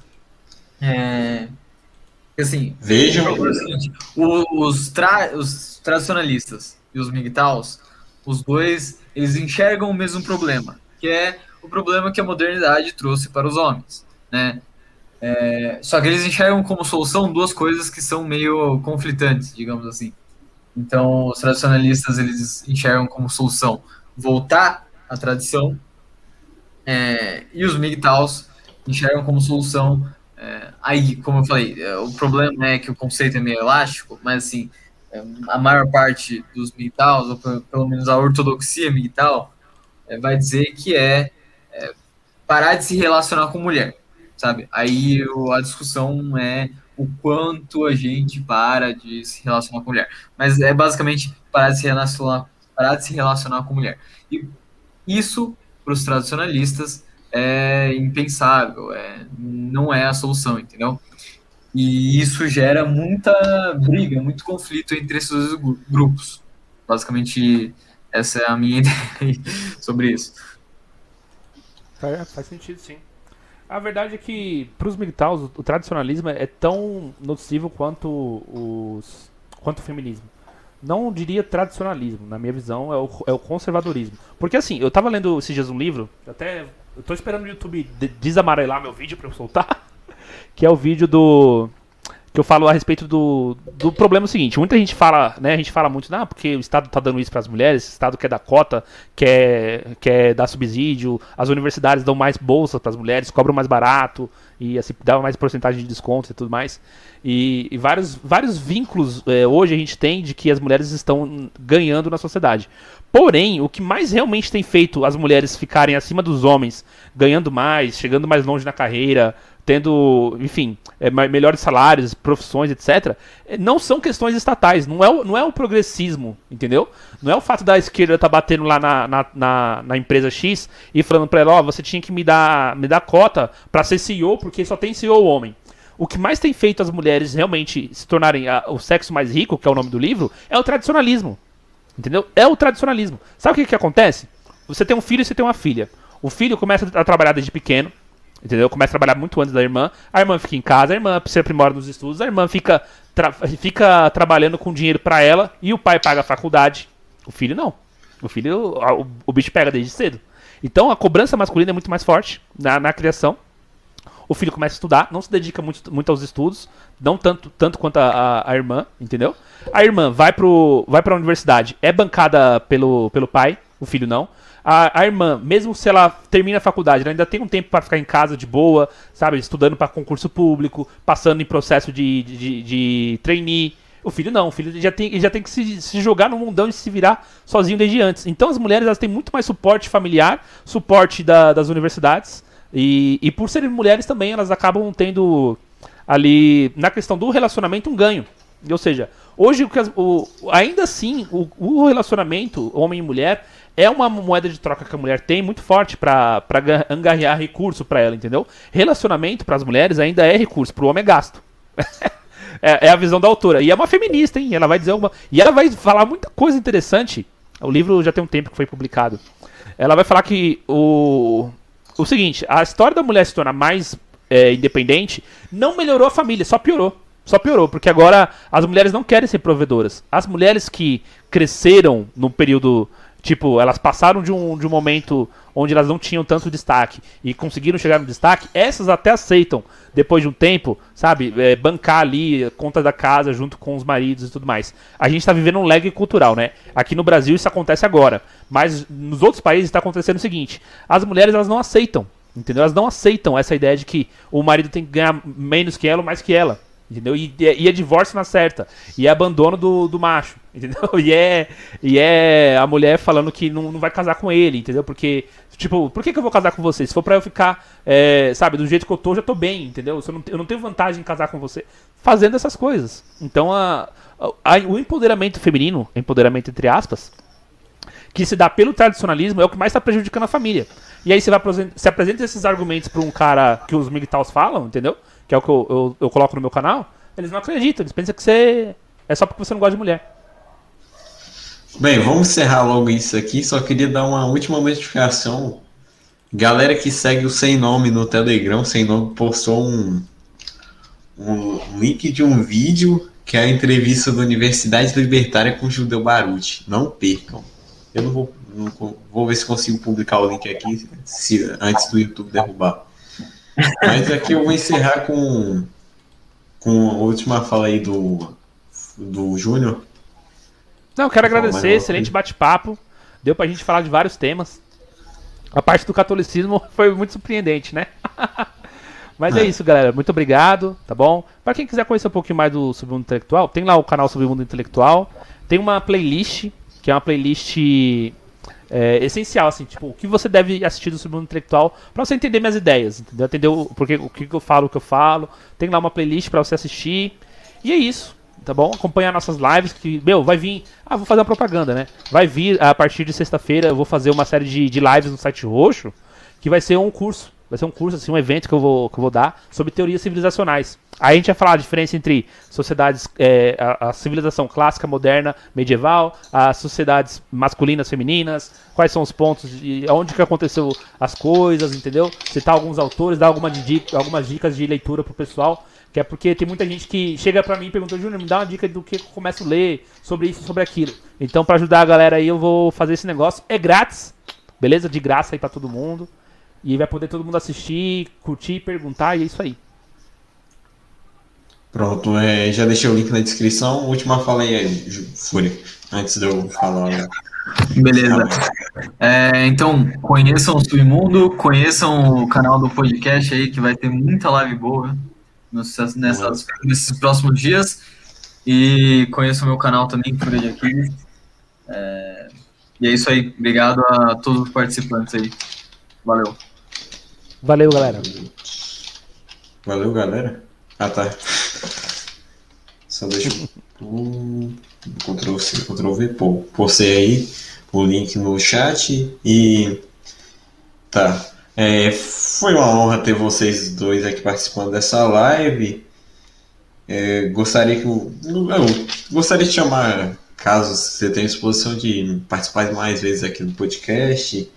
Não, aqui já é parceiro, então ele é fixo quase nisso.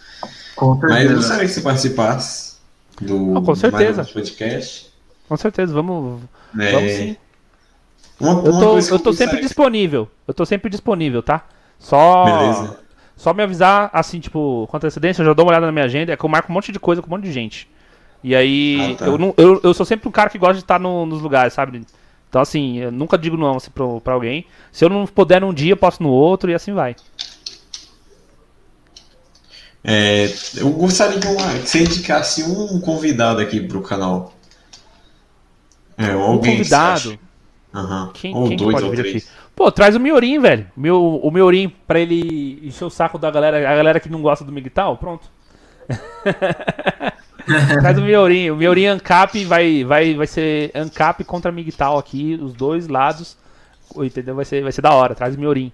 Se você quiser, eu falo com ele. até uma live com o Viriato sobre Migtal. Então, o, o Meurin, ele. Ele é um crítico, entendeu? É, ele gosta de dar uma esculhambada de vez em quando, tá? mas ele é um crítico do, do. É, não sei, eu, eu, fiz um vídeo comentando um texto dele, achei o texto dele meio confuso. Então acho que ele. Ele. Não, não sei se ele, se ele quer realmente focar só no MGTOW. Mas assim, no, na questão ANCAP, o cara detona, não tem nem o que falar. É, é, é impressionante o conhecimento dele. Uh, pode chamar ele e a gente foca aí no, nessa intersecção de ANCAP com MGTOW, que tem. É, são dois assuntos que se conversam entre si. São dois é. o, o Eurin, eu acho que tem, tem, tem pouco ANCAP MGTOW, na verdade. Eu acho que o Eurin, ele, ele tá ali na, na, nesse aspecto, mas eu acho que eu não conheço nenhum ANCAP de relevância que seja pró-MGTOW. Só, só tem um cara lá, que é aquele carinha do como é que é? é Mídia BH, né? O canal dele mudou. Antes era Media Ancap, e virou Mídia BH. Eu acho que é o único cara é. assim que, que é pro tal do BH Ancap. De resto, e, Miorim, Cogos, entendeu? O. Qual é o nome do outro lá, mano? Esqueci. Alexandre Porto, Porto né? também. É, então. Nenhum, é, deles, nenhum deles curte. Foca muito. O Peter é tranquilo, mas. Bem, infelizmente vamos chegar ao fim. É, felizmente porque eu vou comer agora. É, do podcast com o Submundo e com a participação do parceiro Fúria. Ou Fúria, comente nos vídeos. Uma coisa que eu quero ressaltar. Comentarei. Não se esqueça de conferir as outras redes, os outros podcasts e, e as outras redes sociais. E também eu tenho um grupo no tanto no Discord quanto no Telegram, que eu falei isso no início da live, mas eu vou repetir aqui no final é, Guerreiros do Ocidente. E também não se esqueça de seguir os nossos parceiros aqui no canal, Fúria, alguns que eu já deixei até numa, num destacado aqui grupo de canais.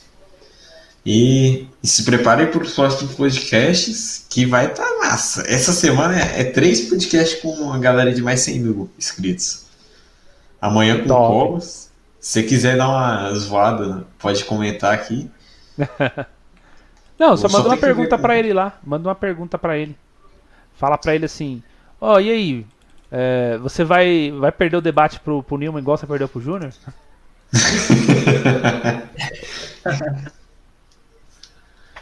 Não, tô zoando. Não, não, não, não estressa o Cogos, não. Deixa o Cogos pra lá.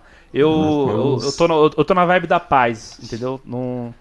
No, no caso, o Cogos, na, naquele dia, ele me decepcionou muito depois, porque naquele dia a gente tinha terminado o debate, a gente foi até, assim, sabe, cavaleiro, educado. Falei para ele que ele podia fazer o que ele quisesse, baixar o, o debate, postar no canal dele que ele ele estava inclusive aberto para vir outros dias querer conversar de outros temas, porque não é todo tema que a gente discute porque a gente é antagonista e tal. Mas o não rolou não. depois de depois de dois dias ele já tava cutucando comigo lá no Instagram, me chamando de lixo e assim por diante. Tô ligado. Eu já eu vi quando ele tava fazendo isso com a na live que ele fazia no Instagram. Eu não vou comentar mais nada não.